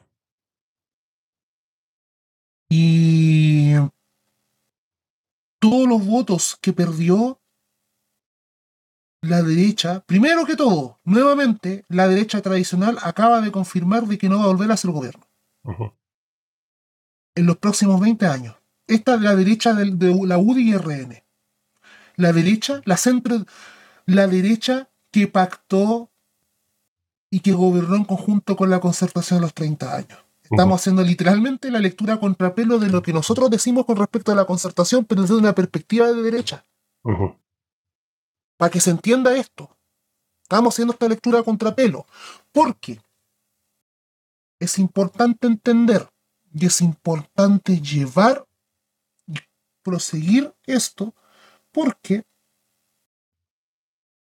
si a Piñera le está ocurriendo esto por transar con lo que ellos consideran sus enemigos políticos y por transar todos los puntos y ejes políticos de su, base más dura y leal que lo, mandó, lo llevó dos veces a la moneda para que un grupo aún más a la derecha, pero en estricto rigor más consecuente con su caminar, por mucho que nosotros estemos completamente en contra porque son nuestros enemigos de clase, acuérdense, progres culiados, que a ustedes se les viene la misma wea. Porque Gabriel Boric está haciendo exactamente lo mismo, pero por centro izquierda. Y no lo decimos, por lo menos yo lo sostengo no solo por. Por eso, no lo digo solo porque lo estoy viendo y se está viendo en la sensación social. Y se vio también, los, muchos nulos políticos son expresión de eso. A pesar de que vamos a dar los datos en que en realidad tan mal no le fue en esta elección, en realidad le fue bien Claro. Fue bastante, incluso diciendo que les fue bien en esta elección. Pero les podría haber ido mil veces mejor. Y yo creo que por eso tristes también. O subjetivamente tristes. Pensaban que les iba a ir muchísimo mejor de lo que les fue. Pero si ustedes crucemos un ratito la cordillera, y yo ya lo hablé en, lo- las cápsulas anteriormente, Ujú. y porque miro y hablo tanto de la Argentina no solamente por John Pork, sino que por. sino porque el proceso que ha llevado Alberto Fernández y la franja proestadounidense del, del Partido Peronista y el mal y la destrucción que ha hecho el movimiento político sindical en un contexto de crisis económica provocada por el macrismo es el mismo derrotero que está siguiendo el saco de hueá de presidente que hay en este país en estos momentos. ¿Qué se demostró? Primero, yo ahora quiero saltar a la segunda parte de este análisis, en, estadística, Ya. Que lo tengo en, justo en el grupo con, con, con las y los cabros. Y aquí les voy a agradecer una cosa a los chicos. Oye, pues mientras te quiero dar unos datos sí. que estoy buscando. Dame nomás, sí, dame nomás. Y quiero comparar algunos datos del Consejo Constitucional, o sea, de la votación de hoy, respecto de las parlamentarias que hubieron hace poquito. Ya. Esas parlamentarias también se hicieron con voto obligatorio. ¿no? Eh, no, la primera elección con voto obligatorio es la la del. Sí, pero igual te sirve porque es un punto de comparación, por lo menos en porcentaje, pero también porque es importante hacer este ejercicio, porque por la misma razón de lo que pasó en el plebiscito de sal- el plebiscito de salida, y que es donde se le cayó el argumento total a la- al progresismo de decir de que si la gente la obligamos a votar, claramente todos sus votos son para la izquierda. Claro. Y no necesariamente, y que hoy ya más que demostrar la elección pasada, pero que también significa que, qué trabajo se hizo para lograr esa diferencia, Ujú. para efectivamente traer, rescatar votos. Sí, yo creo que hay varias cosas interesantes. Primero, el Frente Social Cristiano, que era para esa época el partido cristiano, esa weá, con los republicanos, o sea, es decir, prácticamente el, prácticamente el puro partido republicano, tuvieron 707 mil votos. Y esta vez tuvieron 3.462. Pero si tú miras la votación de Cast en particular son 3.600.000. Entonces, claro, las votaciones de ahora del Consejo Constitucional se asemejan más seguramente porque fue básicamente una campaña de Cast y endosó su voto a su representante. Si empezáis a mirar Chile Podemos, que en el fondo es literalmente Chile Vamos, el Chile Vamos de la votación, eh, ¿cómo se llama?, de diputados, tuvo 1.6 millones de votos y la de ahora tuvo más, de hecho, 2 millones 63. ¿De quién? De Chile Vamos. Ya. Incluso aumentó su voto, a pesar que están perdiendo, o sea, perdieron y aún así los números brutos subieron. Eso es seguramente, probablemente porque el voto ahora es obligatorio. Entonces, los nuevos que nunca van a votar se metieron en muy poca cantidad a Chile Vamos. Pero sí hartos más al Partido Republicano. El Partido de la Gente se mantuvo igual, yo pensé que iba a haber harta diferencia, pero el Partido de la Gente tuvo ahora 700, 540, 537 mil votos aproximadamente, y para los diputados el año pasado tuvieron 534 mil. Lo que pasa es que el sistema no les beneficiaba, y por otro lado, em, yo creo que hubo harto voto que se, que se, se fue para otro lado. Independientes se rompieron, pero hay otro que es bien comparable y que también creció harto, fue justamente a prueba de dignidad, que es Unidad para Chile. Ahí quiero llegar, eso es lo que diría hablar, justo las cifras que tengo a mano. A prueba de unidad, a prueba dignidad, hasta donde yo entiendo, para la convencional del 2000, o sea, para los diputados, eh, sacó 1.3 millones de votos. Sí, 1.325.232 votos. ¿Y ahora sacaron? 2.651.750. Duplicaron la votación. Claro. Ahora, hay algo que es importante. Aquí vienen con el PS, en este no sí, pero aún así el PS solamente aportó 500.000 votos de los un millón, es decir, 800.000 votos nuevos son de la coalición de gobierno. Son de él, son frente a 800.000 votos son frente a amplistas, legítimamente son del PC. O sea, pero ojo, ojo, yo no diría, o sea, no es que son, sino que pues, no son, socialistas. O sea, no, pero es que son importantes las palabras. Ah, que en el contexto de que el voto es obligatorio y está obligado a votar, esas personas nuevas, hay un porcentaje no menor que prefirió darle voto a Unidad para Chile. No sabemos a qué partido, nada, pero prefirieron votar por esa coalición. Cuando estaban obligados. Si no están obligados, no lo van a hacer. Entonces, en ese sentido, por eso estos hueones apretaron tanto y huevieron tanto porque el voto era obligatorio, porque seguramente tenían un cálculo hecho de que mientras más personas iban, probablemente más gente unida para Chile iba a votar. Por una cosa de miedo a la derecha y toda esa todo ese bombardeo y chantaje emocional que, a los que hemos estado acostumbrados, sobre todo estos últimos dos años. Exacto. De hecho, mira, aquí tengo el cálculo. De hecho, aumentó, mira, y va a este otro ejercicio. Para convencionales constituyentes, solo yendo como prueba dignidad sin el PS. 1.069.225, año 2021, elección para la convención constituyente. Parlamentaria 2022, aumentan 300.000 votos.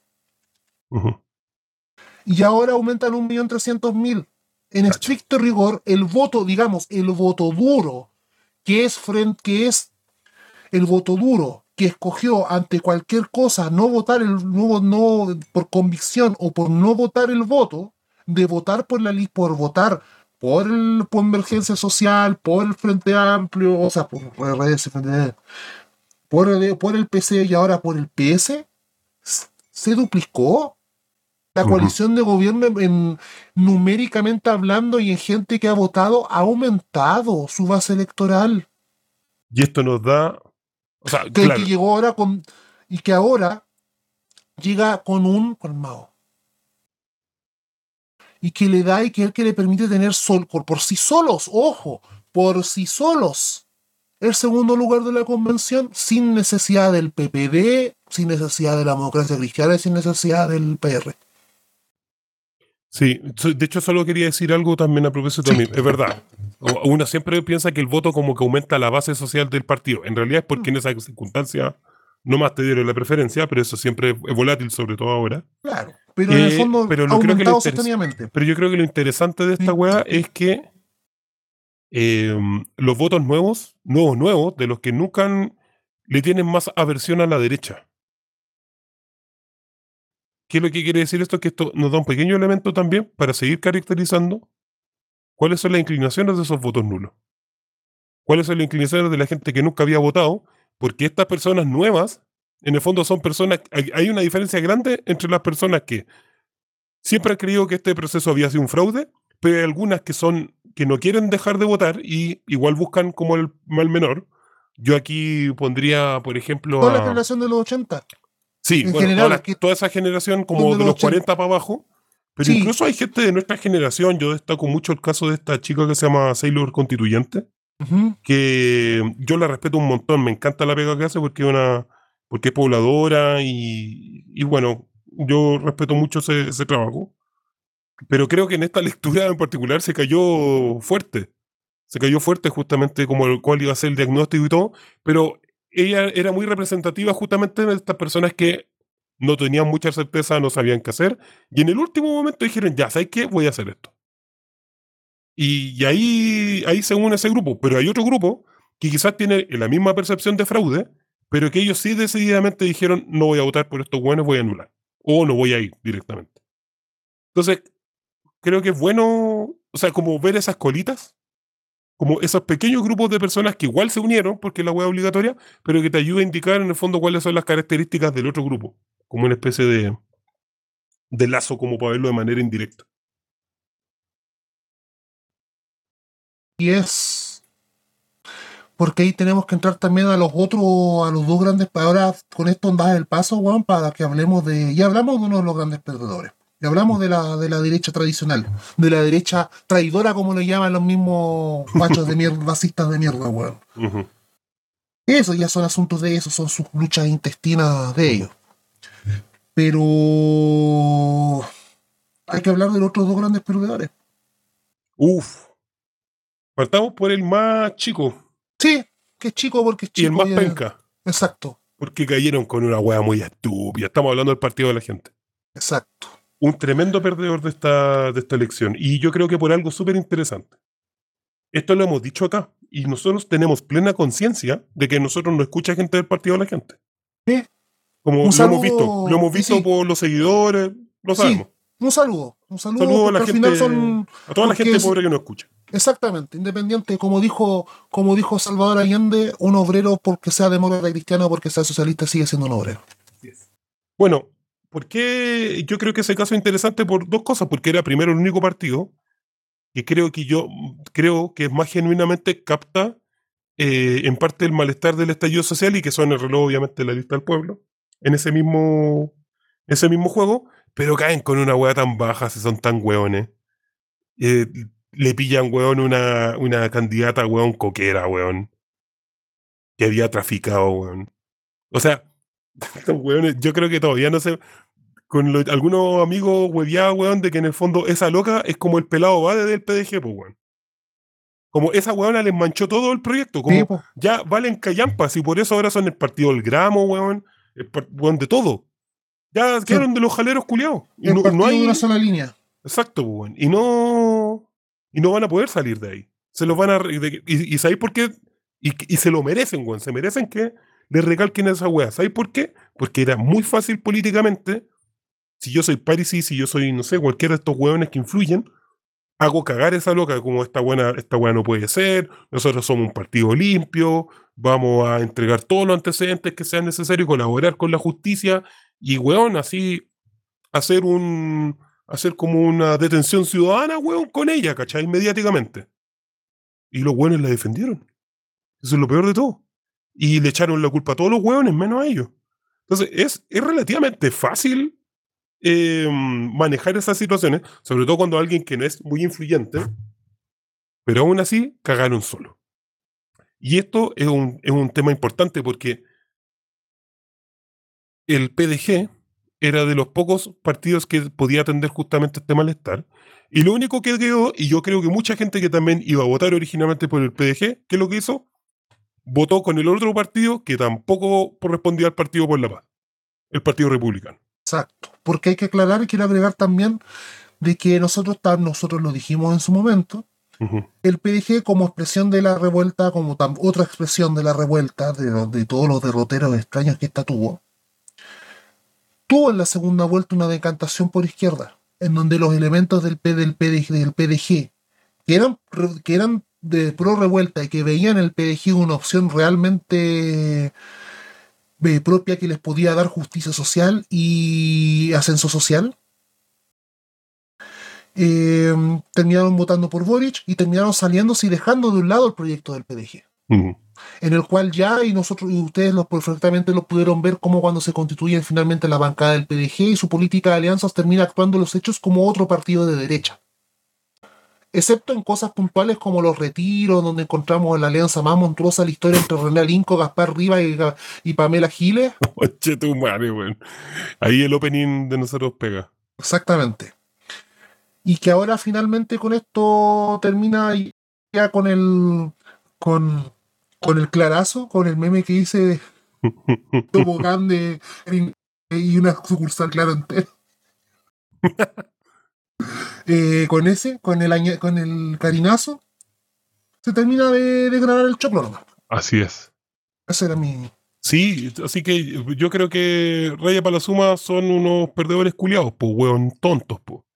Y, y van a morir así, y obviamente esto era una estrategia para hacerlos cagar, pues, weón. Sí. ¿Cuándo fue? ¿Quién fue? Power Rangers rojos, esos weones jotosos, Sí. weón, de Twitter que, que andan amenazando a la gente eh, como stalkeándolo. Estos weones ya sabían que, si, si, weón, si esta weá ya lo estaba medido. Medidísimo que se le iban a cagar de esa forma. Lo estaban esperando el día concreto. Nada Exacto. más. Y sabéis que esto, a propósito de lo que te dije del pelado Bade, Sí. un amigo me hizo una apreciación súper interesante.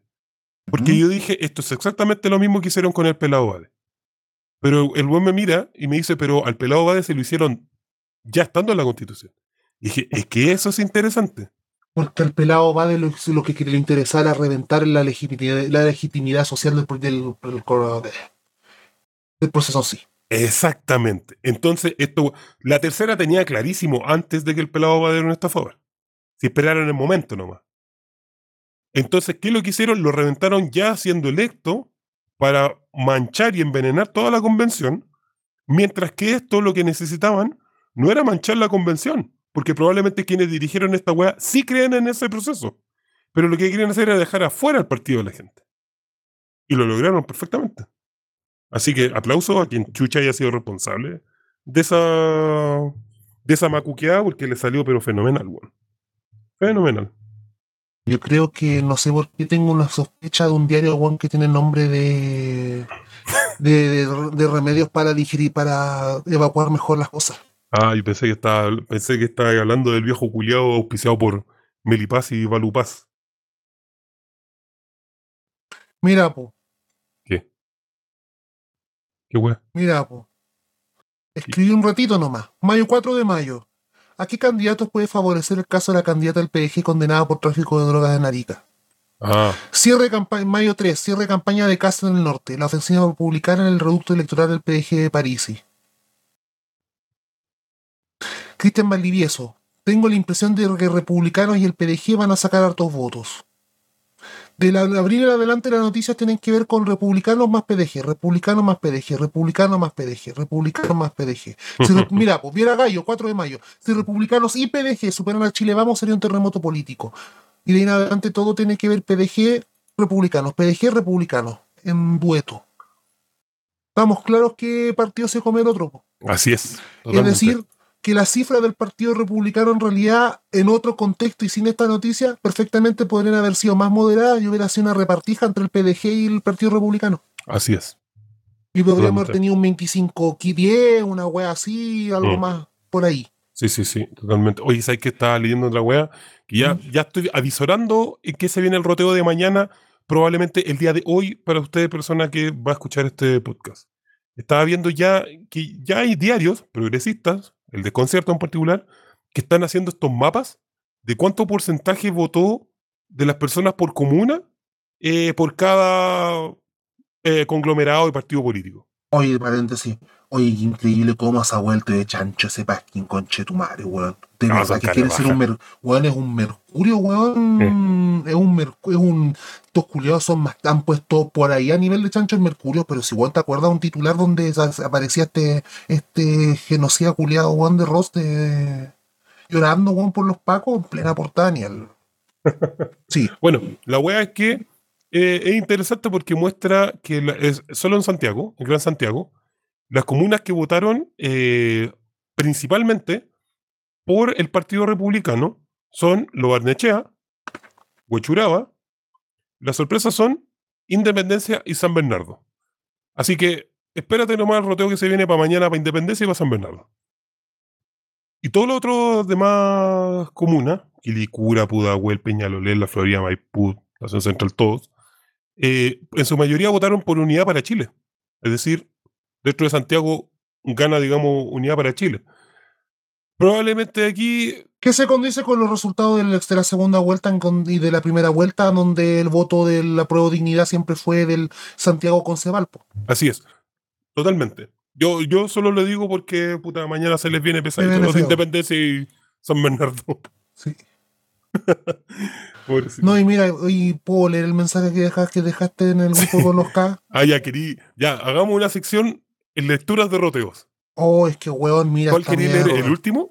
El último, es que Ya. está weón. A Ya, propósito de nulos y todo. Sí. Yo no puedo creer que los puentaltinos sean tan ahueonados de ir a votar y dibujar puras weas. Son puros pendejos culiados, drogadictos que no les importa nada. Pero ¿qué más se les puede pedir a estos fleites culiados que creyendo que votando por republicanos les va a mejorar su vida traficante?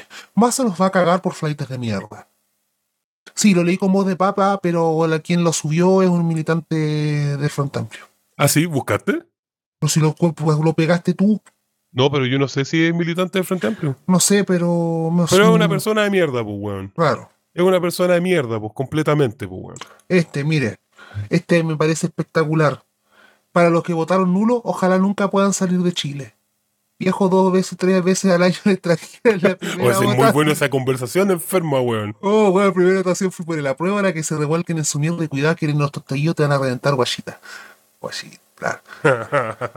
Ya, pues, Ya. weón, la expresión. Para Ya. que votaron nulo, ojalá se les caiga el avión. Claro, pues, weón, como si la gente que votó nulo obtuviera plata para viajar en avión. Ahueonados, culiados, ya. Yo voy, quiero leer el otro, el primero que mandé. Sí, Dice, y esto, ojo, está en Instagram, en sección Mejores Amigos, entonces esto fue, fue bien privado. Dice, increíble la ignorancia del chilenex. Le acaban de regalar a Chile a la derecha y condenar nuestro gobierno votado, votando por weas. Calavera, calavera. Que me, que me pille en la calle nomás a un pobre culiado que haya votado en uno y lo parto con voy mismo. Cara de enojado, cara de enojado. Ni ahí ya con aguantar hueones. Mañana mismo busco pasaje a irme de esta cagada de país ignorante. Emoji de caca. Sigan cagándose entre ustedes mismos nomás haciéndole el, el juego al fascismo. aplauso, aplauso, aplauso, llanto. Así es. Ah, no, no, saludos, eh, saludos, Carita, chao, chao, chao, carita sonriente. Sí. Sí. Qué, qué panteón de saco weísmo, weón. Cuán- tengo otros más, cuán- aguántame. Dale, dale. Cuánta, No, sí, qué sí, mirada más pequeña, weón, y mezquina de tu vida, donde tú creís, te creí, weón, el dueño y el paladín, weón, y el Robin Hood de todos, weón. Donde si no hacemos la weá que se te planta el hoyo, te da la weá, te amurráis como niño culiado, weón, eh, criado probablemente en colegio Montessori con Chetumare, y te da la weá y te vais nomás, y te vais y te cambiáis de país, porque parece que cambiarte de país es, la, es igual de fácil, weón, que si compráis de un almacén a otro, pues, weón. Che, mi madre, weón, que haya que aguantar esa weá. Ya, dame más material de eso. Más material. Eh, saludos si es que alguna vez nos llega a escuchar la gente de la voz del puerto, a los compañeros de la voz del puerto, un abrazo fraterno, weón, puta que los quiero cabros culiados, no solo por las noticias, sino porque ya... Que son del puerto, pues, weón. Y porque son del puerto y no porque los locos que se han definido en esta la- así ya concretamente son de este lado del río, pues, weón. Sí, son, son bacanas, weón. Son bacanes los cabros. Entonces, dentro de ese contexto, a las 6 de la tarde en punto, eh, comenzaron con la sección. Llegaron los doctorandos a explicarnos cómo vivir. Este espécimen ni siquiera es irse a Barcelona, por ejemplo. Ambrosio Jesús Reinique Matei. Y con una bandera mapuche. Oh, weón, ese hombre. Hay dos grandes, grandes mentiras ahí en ese. Todo lo que leí. Ya sé. Y pensar que rechacé una beca en Barcelona para quedarme en este tugurio de mal vivir y mal votar. Bueno, quédate allá, pues, concha tu madre, weón. Espera un momento. Ya no, no, sí, tú no. No, no, sí, es que puta la weá. Eso. Después, oiga, profe, parece que Uf, ya. puso, espero que las mujeres votantes por republicanos mañana mismo renuncien a sus trabajos y se dediquen a parir, criar y ser obedientes de sus maridos. No, sí, Y si no lo tienen, búsquenlo. Recuerden que para el partido y el conservadurismo se determina su felicidad como mujeres. Chucha la. Más encima es un progre culiao que le dice cómo tienen que ser los votantes, pues, weón. Y después. Después, con los republicanos a la cabeza, yo doy este país por finalizado y me declaro en fase de migración. Y Gabón le cuarto le coloca, oh no, ¿qué haríamos sin Cebarolis? Váyanse luego, weón, no. y le hicieron. Consulta seria. ¿Los fachos reteque contra pobres se masturban hablando de los partidos o sobre esto? Al chileno le gusta el insulto con masturbarse. Estos son los, los que tengo y eso que este one tuvo la piedad de eliminar varios. Ah, weón, pa'l pico, weón. Oye, a propósito, ya saltando esta Sí. fase desagradable, hay que decir algo. Estaba justo leyendo una weá que habíamos leído en la encuesta de la Cosa Nuestra que yo todavía sospecho mucho de su forma de actuar y de su metodología, pero la chuntó. La chuntó bastante bien. En varias cosas. O sea, la chuntó los primeros tres. Y casi con los mismos porcentajes. Partido Republicano pronosticaba un 27%. Eh, en segundo lugar, lo que es a con 23%, le chuntó bastante bien. Y tercera, eh, Chile Seguro, con 20%. Eh, aquí se estuvo medio equivocando. Lista B, PD, PPD, DC, Partido Radical, 12%. Los que no votaran, 10%. Ahí habría que hacer el enroque. Y en el último lugar había dejado el Partido de la Gente con un 8%. De hecho, hasta lo sobreestimó. Así que hay que reconocerlo. No, Lo hicieron bastante bien. No tengo idea cómo lo hacen. Me parece un poco transparente, pero esta vez yo creo que le chuntaron. Pero el resultado que nadie se esperaba y que nadie vio venir no es solo que hayan sacado un 8,96%, sino de que por primera vez en toda su historia de los tres partidos oficialmente se quedaron debajo de la mesa. Sí, pues esa es la wea. Claro, porque el, cálculo de quiénes integran, y eso es otro tema. Porque claro, sacaron un 8,96%, pero nadie, si tú me decías hace unos días atrás que la ADC, el PPD y el Partido Radical no iban a entrar a la convención que ellos mismos armaron e impulsaron junto con la derecha, yo decía, ah, está el hueón del hoyo. Por último van a meter uno, hueón, uno, dos, con Claro. no, que la democracia cristiana es fuerte en el sur, y de Ujú. que el PP tiene sus redes de poder, y que cómo no van a meter alguno, y que la comisión constituyente hasta en un escenario adverso lograron meter representantes propios, y que fue a Chaín que se logró colar, y que la Bessie Gallardo, y la Cachi, y que Ga- Garín mismo, que fue un cubo radical, y la Cacha de la espada. Cero conchetumare. Cero electos. Cero electos. Este es el fracaso más grande de la democracia. Este sí que es el fracaso Sí. más grande de toda la historia de la democracia cristiana como partido. Un par pasó de un partido que gobernó solo entre el 64 y el 70 a ser un partido que se quedó debajo de una convención constitucional, constitucional que ellos mismos se dedicaron a macuquear. ¿Cómo tenéis que ser de fracasado culiado, weón, para que la wea que, que armaste para ti, weón? Esta wea la armaste para ti. Y Exacto. te, qued- y te quedaste bajo la mesa, Te quedaste weón. debajo de la mesa. Oye, weón, que soy. Puta, que soy penca, weón. O sea, de ahora, van, ahora de aquí en adelante van a tener que modificar su discurso y van a tener que agradecer en la convención pasada, donde al menos cada uno de estos weones tuvo al menos un weón. El Partido Radical tuvo a Garín, al más weón de todos. Bueno, ¿qué se le puede hacer? Exacto. Pero lo La, tuvo. la weón. DC estuvo fue a Chaín. El PPD, no me acuerdo quién chucha estuvo, pero hubo alguien. Y del PS, bueno, el PS tuvieron como 11 hueones, todo, ¿cuál de todos más nefasto? Claro. Entonces, y, y estos hueones, a estos politólogos que le encanta estudiar esta hueá y la polarización y la weá y, y, y qué tan polarizados estamos. Ahora sí que cagaron, pues, weón. Ahora sí que esta weá, si esta weá no es polarización, dime qué chucha es, pues. Si después de republicanos que tenía el PC, y esa weá no es polarización. Y esa es una Exacto. polarización que la institucionalidad creó.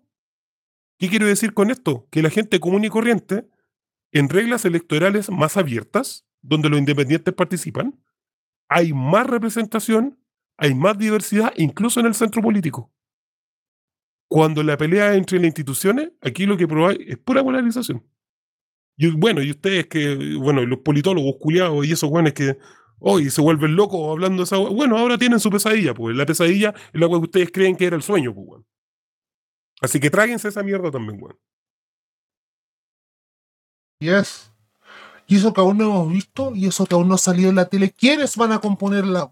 Voy a revisar la tercera si es que ya está. ¿Quiénes son los. los- ¿Quiénes quieren? Aquí está. Al ¿Ya tiro. Gracias a la tercera. Está el nombre. Manda link. Vamos a leer. Y sí, todo aquí está el link. Lamentablemente no salen fotitos que lo hace más divertido, pero. Sí. El mándalo el. Ah, ya. lo No mandarle en el inbox. Pero igual se lo voy a mandar a los K. Ya. Ahí está. Saludos a los cabros. Nos han, soportado en la desaparición, weón. Sí, nos queremos mucho. Salvo un par de hueones, pero un No, pero son queremos, buenas queremos. nos queremos caleta. Un abrazo. par de hueones nomás. Partido Republicano, sus 22 escaños. Diego Vargas, Ninos Capayú, Payauna, Carlos Solar, Carmen Montoya, Paul Esfer, ¿es el, meme culiado? ¿o no? Ese es el. No, pues el otro era. sí, weón, este es un el meme. culiao. El meme, weón, el culiado del bigote raro, Sí, el weón sí, del sí. bigote foca. Salió, ya. Barchiesi, Gloria Paredes, Mandía Los Ángeles López, Luis Silva, Jorge Osandón, Sebastián Figueroa, Ricardo Ortega, Miguel Rojas, María Gatica, Cecilia Medina, Patricia Spuer, Alo Sangüesa, eh, Mariela Fincheira, Jorge de la Maza, Beatriz Evia, Claudia MacLean, Héctor Urban. Esos dos últimos, weón, con... Por el Sí. puro nombre. Sí, los MacLean estos son, sí, de por la región de Magallanes, aunque yo pensaba que eran de otro lado, y Héctor Urban, que para quienes son de la zona de la Araucanía, un apellido que, Eso, creo que le suena bastante conocido. Sí, sí, sí. Unidad Chile para Chile, 17 escaños. Jocelyn Ormedo, eh, Jorge José González, Marcela Araya. Marcela Araya, Fernando Viveros, Aldo Valle, María Pardo, eh, Karen Araya, PC, que es un, ahí va- es un- hay que tenerle un punto aparte a ese personaje porque, Ah, porque algo nos dice que va a dar bastante que hablar. eh. Jerko Lubietich, Miguel, este es el mismísimo Miguel Litín. Sí, pues. El mismísimo, hoy sí, po, el, El mismísimo Miguel. Litín. Sí, Miguel Litín, Cristian Suárez, que no, no creo que esté salvo, ya no me que ahora esté el Banana Suárez. Ya, ya No. sería mucho, po, No, no, el Banana Suárez, ya. Es que digo ya, Miguel Litín y decís Cristian Suárez, hermano, y yo entro a dudar que es el Banana Suárez, culiao. Yo no. Eh, Carlos Paloma Zúñiga, Quintura Melín, Alejandro Kohler, Nancy Márquez. Me suena conocida. Sí. Le- hablo- justo me salió y algo de seguridad nacional. Julio Eh, Ñanco Julio también. Ñanco, Jessica Bengoa, Romina Ramos. Entre paréntesis, nos salió Marcelo Chilling. Oh. Si ustedes, no saben que Marcelo Chilin fue el que eh, adaptó The Office en Chile, Sí, chicos, tienen que buscar en Google. Marcelo Chilin, la oficina. sí, esa es la adaptación oficial de lo que fue The Office en Chile. Chile Seguro, 11 escaños. Gonzalo Pinochet, Gloria Hood, No, la weá. Edmundo Elchans, Ivonne Mangelsdorf, María Jorquera, Carolina Navarrete, Germán Becker. Uf. Oh, ¿Qué más vamos a decir de Germán Becker? po, Tiene este estadio. Sí, vos, ¿qué más más? Exacto. Arturo Phillips, Lorena Gallardo, Carlos Recondo y Pilar Cuevas. Y pueblos indígenas, un escaño, al igual Antileo que es vinculado con el PPD.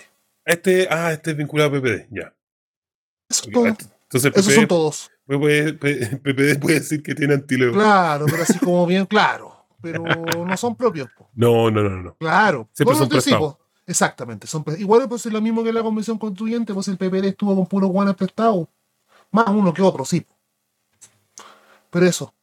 Esos son los listados ya de los electos a propósito. Uf, más allá de Miguel Litín y que casi era el Banana Suárez. Ubicaba ahí alguno. Bueno, A la- A la sí. Karen Araya, creo, por Sí. algunos comentarios del. Pero sé que esto yo lo, lo conozco más bien por la por el Matías Toledo. Creo que por algunas cosas que había comentado por la por Sailor Constituyente que te decía que. Sí, Pero más allá de ello, no conocía a nadie más. aquí está. ¿Quién es Karen Araya? La candidata consejera al PC que se impone en la región metropolitana. Es la actual presidenta del Colegio de Profesores de la Florida. Ah, ya. Interesante. O sea, Y- una- una- bueno, es nada. O sea, interesante en sentido como su perfil, pero. Sí, que es conocida con la comuna, es conocida por su posición al alcalde Rodolfo Carter. ujú. Sí que me llamó la atención que varios contactos que yo vi que vinculados al PC, como que Le ponían ficha Le- a ella. a ella. Mm. propiamente tal y como que tú no sabes cómo funciona el PC, de que cuando se tienen que mandar militantes a rejuntar votos por un candidato para sacarlo de algún lado del país, son, se cambian. Si es necesario de- sacárselos de la raja, se les sacan. Exacto, van a cambiar, exacto. Van a darle la base de voto. Entonces ella es una apuesta, una apuesta de partido. Claro. Orgánica, una apuesta orgánica a ella como persona. Ujú. Que cuando hablamos, pueden probablemente que cuando hablemos de, de macuqueos varios o de muñequeos varios, probablemente ese nombre vaya comenzando a resaltar. Claro. Porque por algo están apostando por ella. Oye, yo quiero dar otro perdedor, que quizás no lo, escri- no lo hablamos al comienzo, en, en nuestra conversación informal. Sí. Y que es- está intentando no querer quedar de perdedor, pero al mismo tiempo está acusando a Recibo de ser perdedor, que es Gabriel Boric. Sí, lo que dijo Chaguán no es mentira. Esto es en gran parte un plebiscito contra Boric. Y es el segundo plebiscito contra Boric. Esto ya lo tuvo, weón. eh, lo tuvo para el plebiscito salida. Y como este, este weón es porfiado y, narcisista, y no le conviene, y no, y no está convencido, weón, por esa votación, y al final se saca este proceso de la raja, porque se lo sacó él más encima. Esto nadie lo pidió, esto lo hizo, lo pidió él, lo pidió él mismo, ni siquiera lo pidió, lo anunció antes del plebiscito de salida del, del primer proceso. Sí. Remites al programa de agosto del año pasado. Así en es. especial de agosto. Y, y- y me acuerdo que dijimos muy bien en esa weá. Toda la gente estaba pensando, estos estúpidos de Twitter, weón, que creían que esta weá era ajedrez 5D, weón. Y nosotros decíamos, weón, no tienen idea del daño que está haciendo este weón. Que se pitió el proceso anterior y ahora dejó condicionado esta weá. Pero bueno, creo que es un gran perdedor por varias cosas. ¿Por qué, es fácil endosarle esta cuestión como un plebiscito a Boric? Súper simple. Porque mm, no ganaron, pues. No ganaron. Y un puro partido, solo un partido, le dio la vuelta a todos los partidos que tiene en función del gobierno. Y que eran dos coaliciones, no una. Lo hicieron mierda. Y si bien son el segundo, el segundo lugar, los de Unidad para Chile, esto es una derrota, esto es una derrota grande para Boric. Porque la gente sencillamente no se siente convocada a votar por un weón que ha aprobado el TDP a costa de todas las personas que eran de su propio gobierno, por un weón que no ha dado un puto bono decente, weón, y no ha permitido tampoco el sexto retiro, y pareciera que nunca va a dar en ningún, ninguna de, pla- eh, de plata, weón, en contexto de que la economía está como la mierda y el trabajo también, porque es un weón que ya ha dicho de todas las formas posibles que no va a votar, eh, que no va a aprobar el CAE. Y me encantaría también sumar, pero yo sé que eso es distinto porque la gente sí apoya ese tipo de cosas, eh, a la ley Nine. La Nine, ¿Cuánto es? ¿Nine cuánto? Bueno, ¿Nine ahí no está mal. Nine Retamal. Esa Eh, wea. y aún así, vamos a una cosa a propósito de lo que. Sí, quiero agregar algo a propósito de eso. Y Ujú. por- y qué bueno que lo agregaste. Porque es lo mismo que dije cuando volvimos anteriormente. El Partido Republicano, aunque usted no lo crea, señor progre roteador, no creció en, en- en- no, no ha crecido en cuanto de que ha captado todos los votos de los pobres que nos votaban antes, sino que el Partido Republicano lo que ha hecho es darle voz a los mismos fachos que han habido siempre en todas partes, en un partido que sí es consecuente con lo que dice y con lo que hace, con lo Claro. horrible que es para nosotros Claro. cosa que, y lo cual en un contexto en donde Piñera, para la derecha y para una persona de derecha convencida, Piñera es un traidor, Piñera es un pelmazo y Piñera es un tonto. Y vean qué es lo que decimos de Gabriel, tanto los que jamás estuvimos con él, como los cada vez las bases que se han ido decepcionando de él. Que es un tonto, que es un egocéntrico, que es un narcisista. Y como le decía a los cabros en el chat, pasamos weón, de tener a Nerón a tener a Calígula. Así es.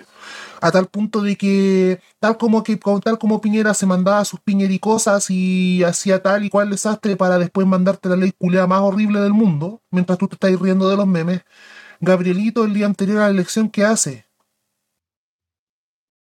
Se atascan un tobogán, pues conche tu madre, pues weón. verdad.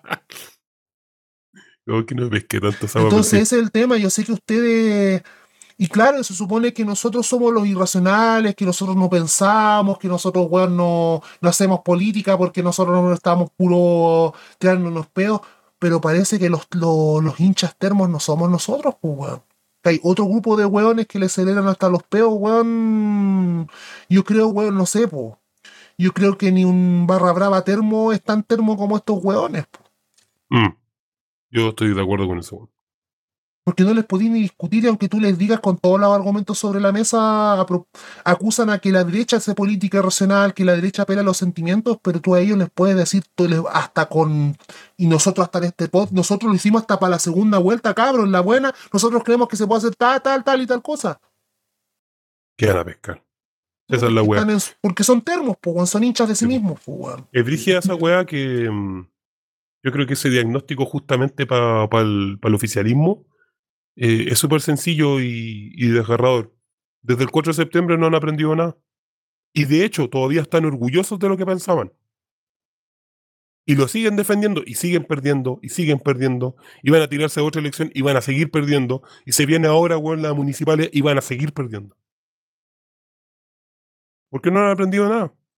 Porque la estructura que ellos ya tienen, porque eso es interesante, po, porque ¿por qué se explica en el fondo que sigan perdiendo? Porque ya la estructura de partido y su ideología ya la tienen. Y son unos globalistas culiados. Y son los hueones que viven, weón, a extensa, weón, de la ideología y la cultura que le entrega Estados Unidos y Inglaterra, weón, y probablemente andaban aplaudiendo ahora, weón, la coronación culiada también del rey. Exacto.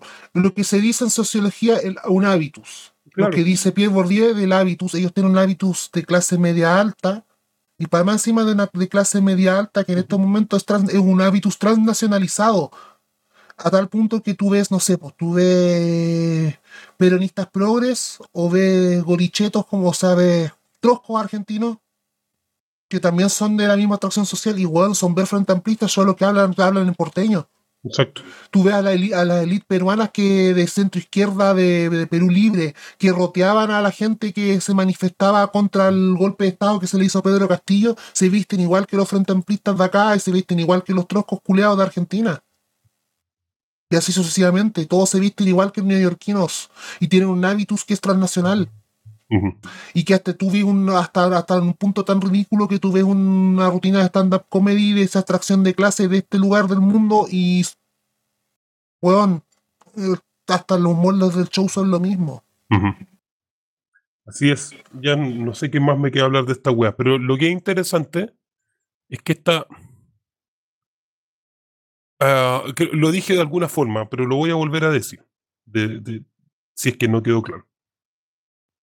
En las últimas tres elecciones importantes, hay cuatro elecciones importantes de este último tiempo, que fue la elección de convencionales, eh, para el plebiscito, el plebiscito de entrada, en el fondo, con elección de convencionales.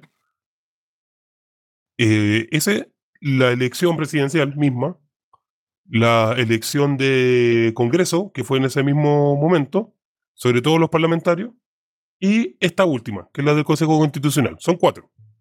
De esas cuatro elecciones, tres, tres, las sorpresas han sido partidos que están fuera del Pacto por la Paz.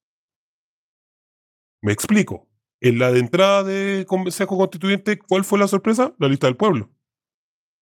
Que de hecho fue, un, fue todo un show hacer esa lista solamente para saber si es que van a participar o no, porque sabían que el 15, de- del 15 de noviembre era una traición.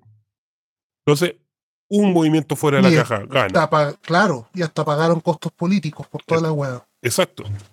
Segunda elección, que era la elección de eh, parlamentario. La gran sorpresa, a pesar de que no fueron la mayoría, pero la gran sorpresa es el partido de la gente. Y en otra parte también el Partido Republicano, en cierta medida.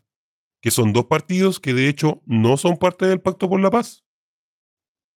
La única elección donde no pasa eso es la elección de presidentes donde gana Boric, que es de hecho todo lo contrario. Es él, nu- es él, él es el Pacto por la Paz. En él se encarna. Claro, por, eso, pero- por eso lo ponen al comienzo. Exacto, pero con la- el matiz de que Boric gana no porque él represente el espíritu de la revuelta, sino porque Boric, para bien o para mal, en su momento encarnó, había a pesar de sí mismo el espíritu del partido más grande, del, pa- el espíritu del partido más grande de este país, que es el antipinochetismo. Y, y otra Y nunca cosa, sus votos fueron de ellos. y otra cosa que a mí se, se me olvidó y no había pensado en eso. Quizás en ese tiempo sí lo pensé. Que la segunda vuelta de esa elección fue un partido, un, un- como el candidato del, del Pacto por la Paz versus el candidato que estaba fuera del Pacto por la Paz. Que era, que era Boric con Cast. Y en ese caso, claro, por una cosa que el antipinochetismo al final termina ganando. Y ahora en esta última elección, la cuarta, pasa la misma wea. Otro partido que está fuera del Pacto por la Paz gana y se lleva todo. Y en este caso, no solamente llevándose todo, sino que quienes generan y que son una parte importante del Pacto por la Paz se quedan con nada. Y esto es un llamado. O sea, eso, eso debería llamar la atención a cualquier persona. Que lo que quiere decir que la gente está dispuesta a votar, de ir a votar y votar por tu opción en la medida en que tú le entregues algo que claramente el Pacto por la Paz no quiere dar, no está dando, y que porque lo único que están buscando básicamente es defenderse entre ellos. Tratar de cuidar el chiringuito. Y si bien todos quieren cuidar el chiringuito, lo que están haciendo los partidos afuera del Pacto por la Paz es pegarle en el fondo. Y hoy día, de hecho, eh, hemos visto todas esas cosas. Hemos visto varias veces en que la gente del Frente Amplio le ha dicho a la UDI de hasta cuándo va a ser que el Partido Republicano les ponga la música, como, así, como mojándoles la oreja, para que justamente hablen entre las personas que son dentro del Pacto por la Paz, pues desde la UDI hasta el PC.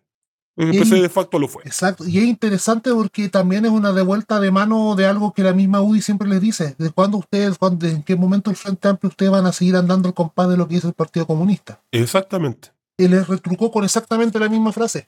tal cual. Tal cual.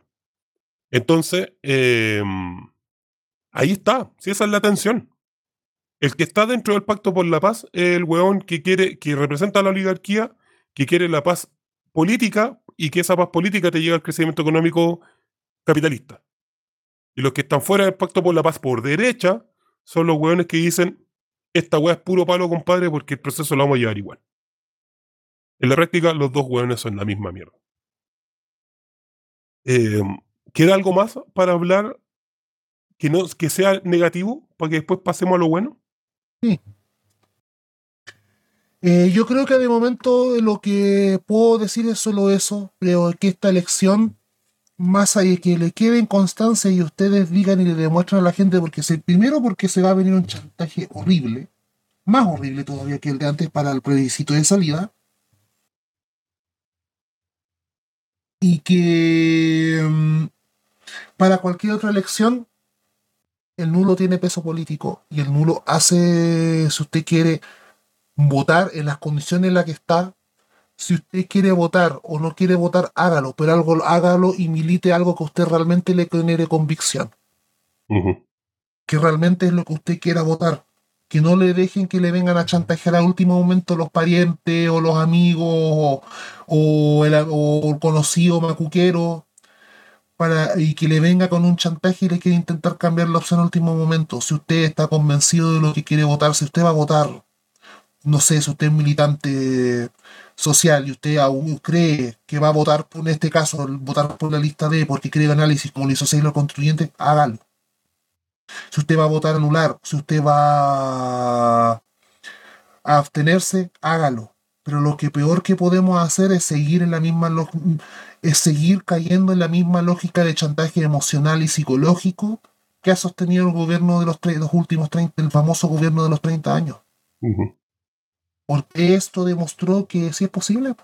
Así es. Una vez más demostró que es posible. Fue, imagínense, el, ¿cuál fue el, imagínense para esta, y para este caso, lo que no fue la lista del pueblo, lo que no fue el PDG, lo que no fueron la caja, todo lo que fue fuera de la caja, aquí quién fue fuera de la caja.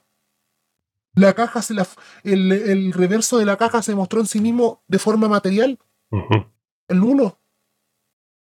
Se Sí, puede.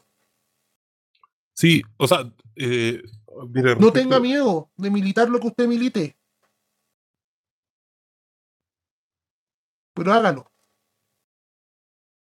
Porque sí. no va a estar solo y vamos a, va a pillar compañeras y compañeros en el camino. Exactamente. Ahora sí. Y de paso con esa frase doy el paso para lo que se viene. Eh, sí, sí, porque justamente quedan algunas notas, creo yo, que justamente es qué hacer con esto. Esta fue una pregunta que no, no, no, hicieron en la comunidad, que teníamos que atender. Qué iba a pasar a futuro con... ¿Para dónde vamos, pues, weón? Si esa- si- llevamos, llevamos, yo creo que como seis meses en una crisis existencial millennial en tiempos plebeyos, weón, que eh, nos vamos tratando de preguntar, chucha, ¿para dónde vamos? ¿Qué hacemos con esto? Hoy no había cachado que tendencias en Twitter y mi, y mi algoritmo eh, no tiene nada que ver con, con lo que vemos. Es otra Claro, cosa. sí, sí, no entiendo. Eh, está para otra cosa, me refiero. Sí. Está de tendencia en, en- en Chile, de hecho, están los nulos. Está primero Ñuñoa, segundo Rabinet, tercero Gloria Hood y cuarto nulos. Sí. Así que todavía es tema de conversación y espero que lo siga haciendo. Eh, y por algo que voy a contar. Creo que en este momento, a pesar de todo lo que hemos hablado, creo que se avisora, es, difícil de verlo, pero yo creo que está ahí. Que una de las cosas interesantes que pasó en el estallido es que los Insu podían conversar y podían estar hablando en los mismos términos que la gente común y corriente que quería destruirlo todo. Yo creo que eso fue un momento muy bonito para muchos de nosotros que venimos de, de ideas un poco radicales. Un poco, un poquito nomás, no, no mucho. Eh, Radicales tipo Garín. uf, ya, radicales, nada, mejor no decir, no, Ah, no quiero ¿pa' decir chistes qué? del pico, ¿pa' no quiero decir Ya. chistes del pico. Ya. Eh, em, puta, es que pierdo la. Ya, ahora sí. Ya Pablo fue- fue un- Coyoma, tranquilízate. fue un momento bonito donde eh, mucha gente bien ultrona podía conversar y estaba de acuerdo con gente común y corriente. Yo creo que a nivel electoral, muy de voto, muy de un número, pero está ahí, creo que está pasando eso. O sea, lo que estamos viendo nuevamente es que los sectores de personas comunes y corrientes que están ni ahí con la clase política, algunos le dirán casta política también, eh, quienes no están ni ahí con esa weá se vuelven a juntar con personas que también desconfían de ella, pero que tienen un horizonte político. Chicos, yo creo que me choreé de hablar de en tiempos plebeyos, principalmente porque yo ya había dicho todo en diciembre del año pasado, lo que a mí me parecía importante. Me habías ¿Qué contado era? suficientes chistes del pico, sí. Eso es todo que No, a no, los chistes del pico siempre se actualizan, pues, compadre. Ahí. que era el tema de la politización por decepción. Sí, el, el que iba a ganar ahora iba a ser el que iba a ser político por decepción. Entonces, ¿cuál es la gracia de esto? Cabros, la decepción ya está. Se manifestó, está ahí. Y la organización social que nosotros hagamos, que a mí no me gusta decir la organización social de izquierda, porque creo que es una organización plebeya, que tiene un horizonte de izquierda, sí, pero no necesariamente tiene que serlo como identitariamente. Tiene que captar esto. Acá está el primer mensaje, aquí está la chispa de una u otra manera, con la cual podemos acceder y podemos volver a entrar.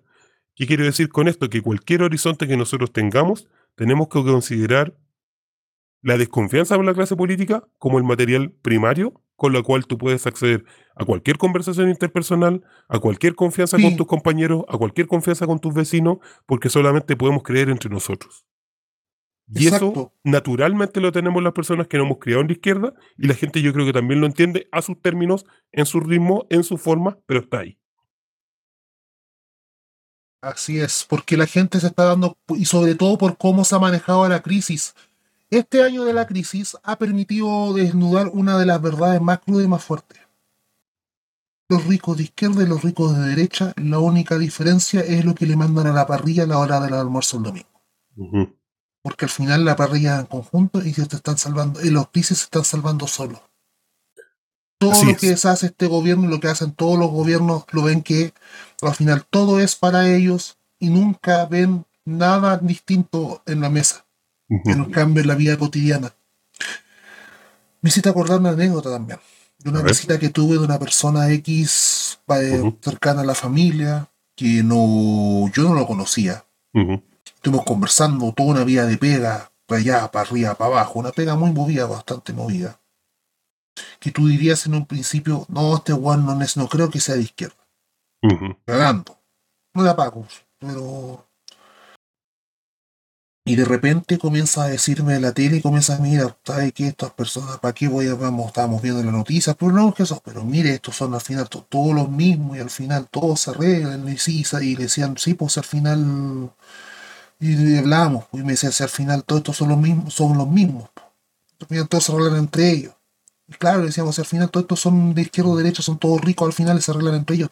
Claro, y tiene razón, pues al final pasó tal cosa y comenzó a conversar de su, de su historia y cómo lo trataban ciertos patrones, la cuestión. Y, y contaba, pues. y tenía esa noción de que al final tú ves la tele y prenden y que al final lo que ven ellos todos son las mismas caras, los mismos rostros, las mismas escuelas, los mismos lugares. Exactamente. Yo me acuerdo, de hecho, también de Y alguna. que está eso, po, y que no- ellos Ah, no son- y jamás van a ser tú. Sí. Y él, y él sabía saber, nosotros jamás vamos a ser ellos. Ese no es, no es nuestro cuento. Eso era. Puta, me, pone nervioso tu silencio, porque no sé cuándo chucha meterme. Eh, Perdón. el, es que no, sí está bien porque es parte de tu suspenso, pues bueno, es tu forma de narrativa. Eso que te- ¿Y eso que qué? A ver, ¿qué, Ya. qué iba a decir? eso que te. ya sigue. Ya. Que la Eh, dejaste votando, weón. ya, pero ya, olvídalo. Ya sigue. Eh, yo creo que dijiste algo que era clave y que de hecho era parte de mi segundo punto. ¿Cuál es el rol que tenemos nosotros? Nosotros como tiempo plebeyo, nosotros como gente crítica eh, en general, gente de izquierda en general, gente que ni siquiera se considera de izquierda, pero, pero está en la misma vereda que nosotros, como consciente e inconscientemente. Creo que una de las cosas que justamente de nuestra manera estamos haciendo bien, no es solamente nuestra responsabilidad, simplemente somos un granito dentro de un universo de personas. Es que justamente hemos avanzado eh, en, el, en el proceso de desenmascaramiento de lo que es el progresismo. Que era este proceso de. Y en, ese, y en, ese, en ese proceso se genera un como masa crítica frente al gobierno, pero en general a las clases políticas en general. Entonces yo creo que eso, eso es lo interesante y creo que deberíamos seguir profundizando eso. A veces, no sé, quizás hasta yo mismo he caído un poco en la, en la idea de decir como puta, pero es que tenemos que ir más allá, tenemos que hacer más cosas. Puta, de repente quizás los negocios son más pequeñitos, pues que son más, son, son más modestos en su, en su imagen y, o sea, y en su proyección. Pero al mismo tiempo eso causa cosas, tiene efectos. Yo creo que eso, eso está bueno y creo que deberíamos seguir, lo digo muy en general, no por nosotros en, eh, necesariamente. Tenemos que seguir justamente en ese desmascaramiento del progresismo, que eso nos va a traer justamente la posibilidad de volver a hacer organización social en grande y que si bien lo- las elecciones son una mierda, eh, creo que de una u otra manera nos ayuda a pensar hacia dónde estamos dirigiéndonos, con quiénes tenemos que hablar, con quiénes queremos hablar, de qué tenemos que hablar, qué ofrecemos, cuál es nuestro lugar. Obviamente dos, tres pasos más atrás de los primeros. Si nosotros, weón, somos uno más dentro de tanta gente. Porque estamos con la gente por los lados nuestros, ¿cachai? No, no, no detrás de nosotros. Así que creo que tenemos que seguir en esa pega.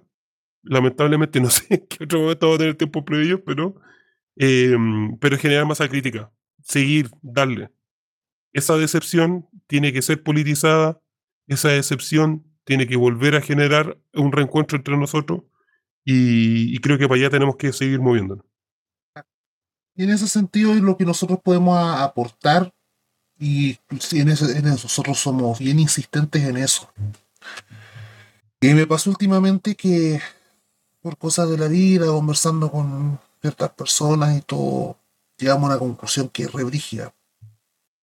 De que cuando de repente tú te sientes enfermo o cuando has visto que gente de tu familia tiene alguna enfermedad de salud mental pero nunca supiste que tuviste, qué alivio más grande a pesar de que te sientas enfermo mal o mal o que te cuesta hacer tus cosas, es por fin tener un diagnóstico certero que te diga qué es lo que tienes. Poderle nombrar y ponerle nombre y apellido a la pesadilla mental que has estado viviendo tantos años y que tú considerabas no solo normal, sino que algo de lo que jamás ibas a tener esta escapatoria. Porque tú cuando sabes a quién maldecir, tú ya le puedes lanzar el conjuro. Y eso es lo que nosotros podemos ayudar en un proceso en que ya está claro. Cuando uno dice, y decíamos hace meses atrás, hay que ser insistentes, hay que seguir en esto, hay que seguir adelante. Esto comenzó de cero, estamos los que estamos, somos los que somos. afortunadamente, la cantidad de convencidos también aumentó porque hubo una revuelta de medio en que también más que nos guste nos guste, por, que si bien la cantidad de decepcionados y tristes eh, es mucho más, no se significa que sí quedó un, quedara un grupo de gente y que eran individualidades que antes de la revuelta no existían y que en estos momentos se está sobre todo ya que se entre comillas normalizó ya de forma definitiva el tranco de la vida después de la después de lo que fue la pandemia se está volviendo a reencontrar se están creando espacios se están dando cuestiones se están recreando confianza y dentro de eso cuando uno dice chuta parece que estamos cagados y de que esto no va por ningún lado está tan así hay que ser porfiados, cabros. Así es. hay que saber cómo porfiar. Sí, sí, sí, yo creo que ahí siempre hay que pensarla, pero porfiar, porfiar. Yo sé que hay, hay momentos que son bajos, pues, weón, y uno tiene que estar acostumbrado. Y después, este tiempo sin grabar y todo, he estado pensando un poco en eso. Es como. Eh, como. Uno empieza a pensar como en su historia política. Es como, weón, han habido tantos bajones en la vida de uno. Hay alto y bajo en, en la vida política. Y claro, quizás hay momentos que son más de repliegue, que tenéis que como reformular un poco, tenéis que rumiar un poco la situación. Y, a veces tú te vas dando cuenta que las soluciones a veces están enfrente tuyo. y son sencillas y a veces lo que uno tiene que hacer es como asumirlas, ¿cachai? Pero la weá es siempre porfiar, weón. Hay que saber cómo porfiar, hay que saber con quién porfiar, hay que saber para qué porfiar, pero hay que porfiar. Y aquí estamos los porfiados culiados. Exactamente. Y que no significa que en un momento te pasen cosas y hay que descansar y todo, pero... Porque pasa, de repente la, vida también tiene sus vueltas, pero eso no significa que te fuiste para siempre. Así es. Como se dice, el lenguaje del fútbol hay que tener aguante, compañero. Así es. Hay que saber que el aguante, y justo él estaba echando vueltas hace días atrás a propósito de esto mismo, y por otras cosas de la vida también. Eh, cómo pensar y qué decimos de aguante. ¿Qué es el aguante? Mm. Porque el aguante se siente, el aguante se tiene. ¿Qué es el aguante y por qué el aguante es el concepto más importante para cualquier hincha? Porque tiene que ver con la capacidad de sostener en contraviento y marea y en cualquier circunstancia y, y el sostenido de forma constante la lealtad y el amor y el cariño que tú sientes por lo que tú crees, en este caso, el equipo de tu vida. Que ese aguante uno también lo tiene que tener con las convicciones y con las ideas políticas que uno sostiene. Porque eso es lo que no tienen, y porque a propósito de cuando uno habla el lenguaje de estudio, ah, estos abandonaron, estos aparecen solo cuando ganan. ¿Quiénes actúan así? El progresismo. El progresismo no tiene aguante. El progresismo no tiene aguante porque no conocen convicciones, no conocen lealtades, solo conocen intereses. Al pico, Es las cosas de la vida. El, lenguaje del fútbol, se asocia ahí a, la vida política. Y en las cosas de la vida, hay muchas cosas de la vida que mucha gente puede comerte en la, bla bla, te puede decir muchas cosas para arriba, para abajo hay que tener claro que si fuera cosas por hacer, por, si uno hiciera las cosas de la vida solo por reconocimiento para que te aplaude del resto, hace rato que no nosotros seríamos los frente pistas, weón, que nos habían comprado con cinco subsecretarías. Pero hay cosas que no se hacen por, por reconocimiento ajeno, sino que se hacen por convicción. Aunque te digan que estás y weón. Porque en el ratito te vas a dar cuenta de que parece que no eres tan weón. Así estamos, Y miren lo que pasó hoy día. No, que los que anulaban y los que no participaban en un proceso electoral eran hueones. Mira quién es el comidillo de. Mira hasta dónde se llegó, hasta dónde llegaron los nulos, hasta el, sitio menos nulífico del mundo. Y de hecho era por eso mismo la razón por la cual. De hecho, voy a desclasificar eso. Sí. Eh, nosotros habíamos hablado con Barina y Girón, que Girón no pudo estar ahora, pero dijimos, oye, weón, ¿y vamos a grabar alguna weá después de las elecciones? Y creo que fui yo y dije, ¿qué hay de grabar weá de procesos de mierda, sí. inútiles? Dije, no, no, no vamos a grabar nada, chao. Y después lo pensé un par de, no sé si fue el mismo día o un par de días, Y dije, ¿sabéis qué? Grabemos, pero dependiendo de qué va a pasar con los nulos. Sí, Y, y- y como que dejamos esa condicionante, como, en el fondo, si hay algo interesante que hablar, hablemoslo. Y esperemos, yo al menos espero que hayamos podido dar alguna luz de interpretación a lo que está pasando ahora, que estamos vivos, es que eso es súper importante, que estamos vivos y que justamente querer mandar a la concha de tu madre a toda la clase política es una preferencia política y que hay que seguir avivándola, porque ahí es nuestro espacio, ahí nos sentimos bien. Con ese tipo de personas también hay concordancia. Y es cosa de tiempo, muchos más se van a seguir sumando. Y así va a ser. acuérdense. Y acuérdense de nosotros. Estoy seguro que mucha gente se acordaba de nosotros estos días. Estoy seguro Sí. que sí. y que están esperando aquí que porque saben que es, es como esos pájaros Juan que vos sabís que, que van a aparecer cuando si una weá está mal realmente si vos apareciste porque esta weá realmente es seria Sí. De hecho, sin ir más lejos, hoy día lo hemos pelado harto el culio. El Kuma me escribe así por interno, oye, espero un especial de TP. Y yo, está divino, pues, compadre. Por no decir de otra forma. Y aquí estamos, pues. Esperemos es. que, que haya servido. ¿Quería contar algo más? Yo ya no tengo no más yo que creo decir. que estamos estamos listos como que sí, porque- más tarde que la chucha. además de eso no pero ya hemos dicho bastantes cosas ha sido un capítulo creo que ha sido un capítulo bastante contundente hemos contado chistes del pico hemos hecho análisis estadístico hicimos análisis partido por partido en que estamos nosotros no entramos nosotros Sí. Eh, solo aclarar de que seguimos vivos, de que esto ante todo tiempos plebeyos es un proyecto y lo queremos expresar también, más que un podcast, es ante todo un proyecto comunicacional que vamos, que tiene varias patas. Ya de repente cuando he tenido tiempo ya han escuchado la, la- las mini columnas para Aguante, Vanina ayer y hoy. a ver, las Varinas ayer y hoy. Aguante. Eh, los chicos cuando ya estén con más tiempo también van a hacer rescate de ciertos elementos. Uh, sí, se vienen varias cosas. se ven en varios proyectos ahí que no solamente nos van a tener con el programa, también porque es la forma también nosotros de adaptarnos a los tiempos reales que tenemos en un contexto donde si necesitamos hacer plata para las casas, porque la web, porque ustedes saben en la, Sí. cómo es la vida del, del joven, del joven proletario del siglo XXI. Exacto. Que lamentablemente, a propósito de la ley de flexibilidad laboral, que viene para eso, la ley, que una ley de un contexto que una ley que la ley de 40 horas, que en realidad es una ley de flexibilidad laboral encubierta, en donde el objetivo es que, que solamente se ofrezcan pegas part-time a corto plazo y que tú para poder sostener un ingreso mínimo tengas al menos dos a tres pegas, tal como en Estados Unidos, para poder parar la olla y que por lo tanto no tengas tiempo ni de ocio ni de militancia. Sí, me acordé de, creo que esto lo habíamos hablado en algún momento, eh, de, ¿cómo se llama esta serie culiada? Mm, Los Simpsons.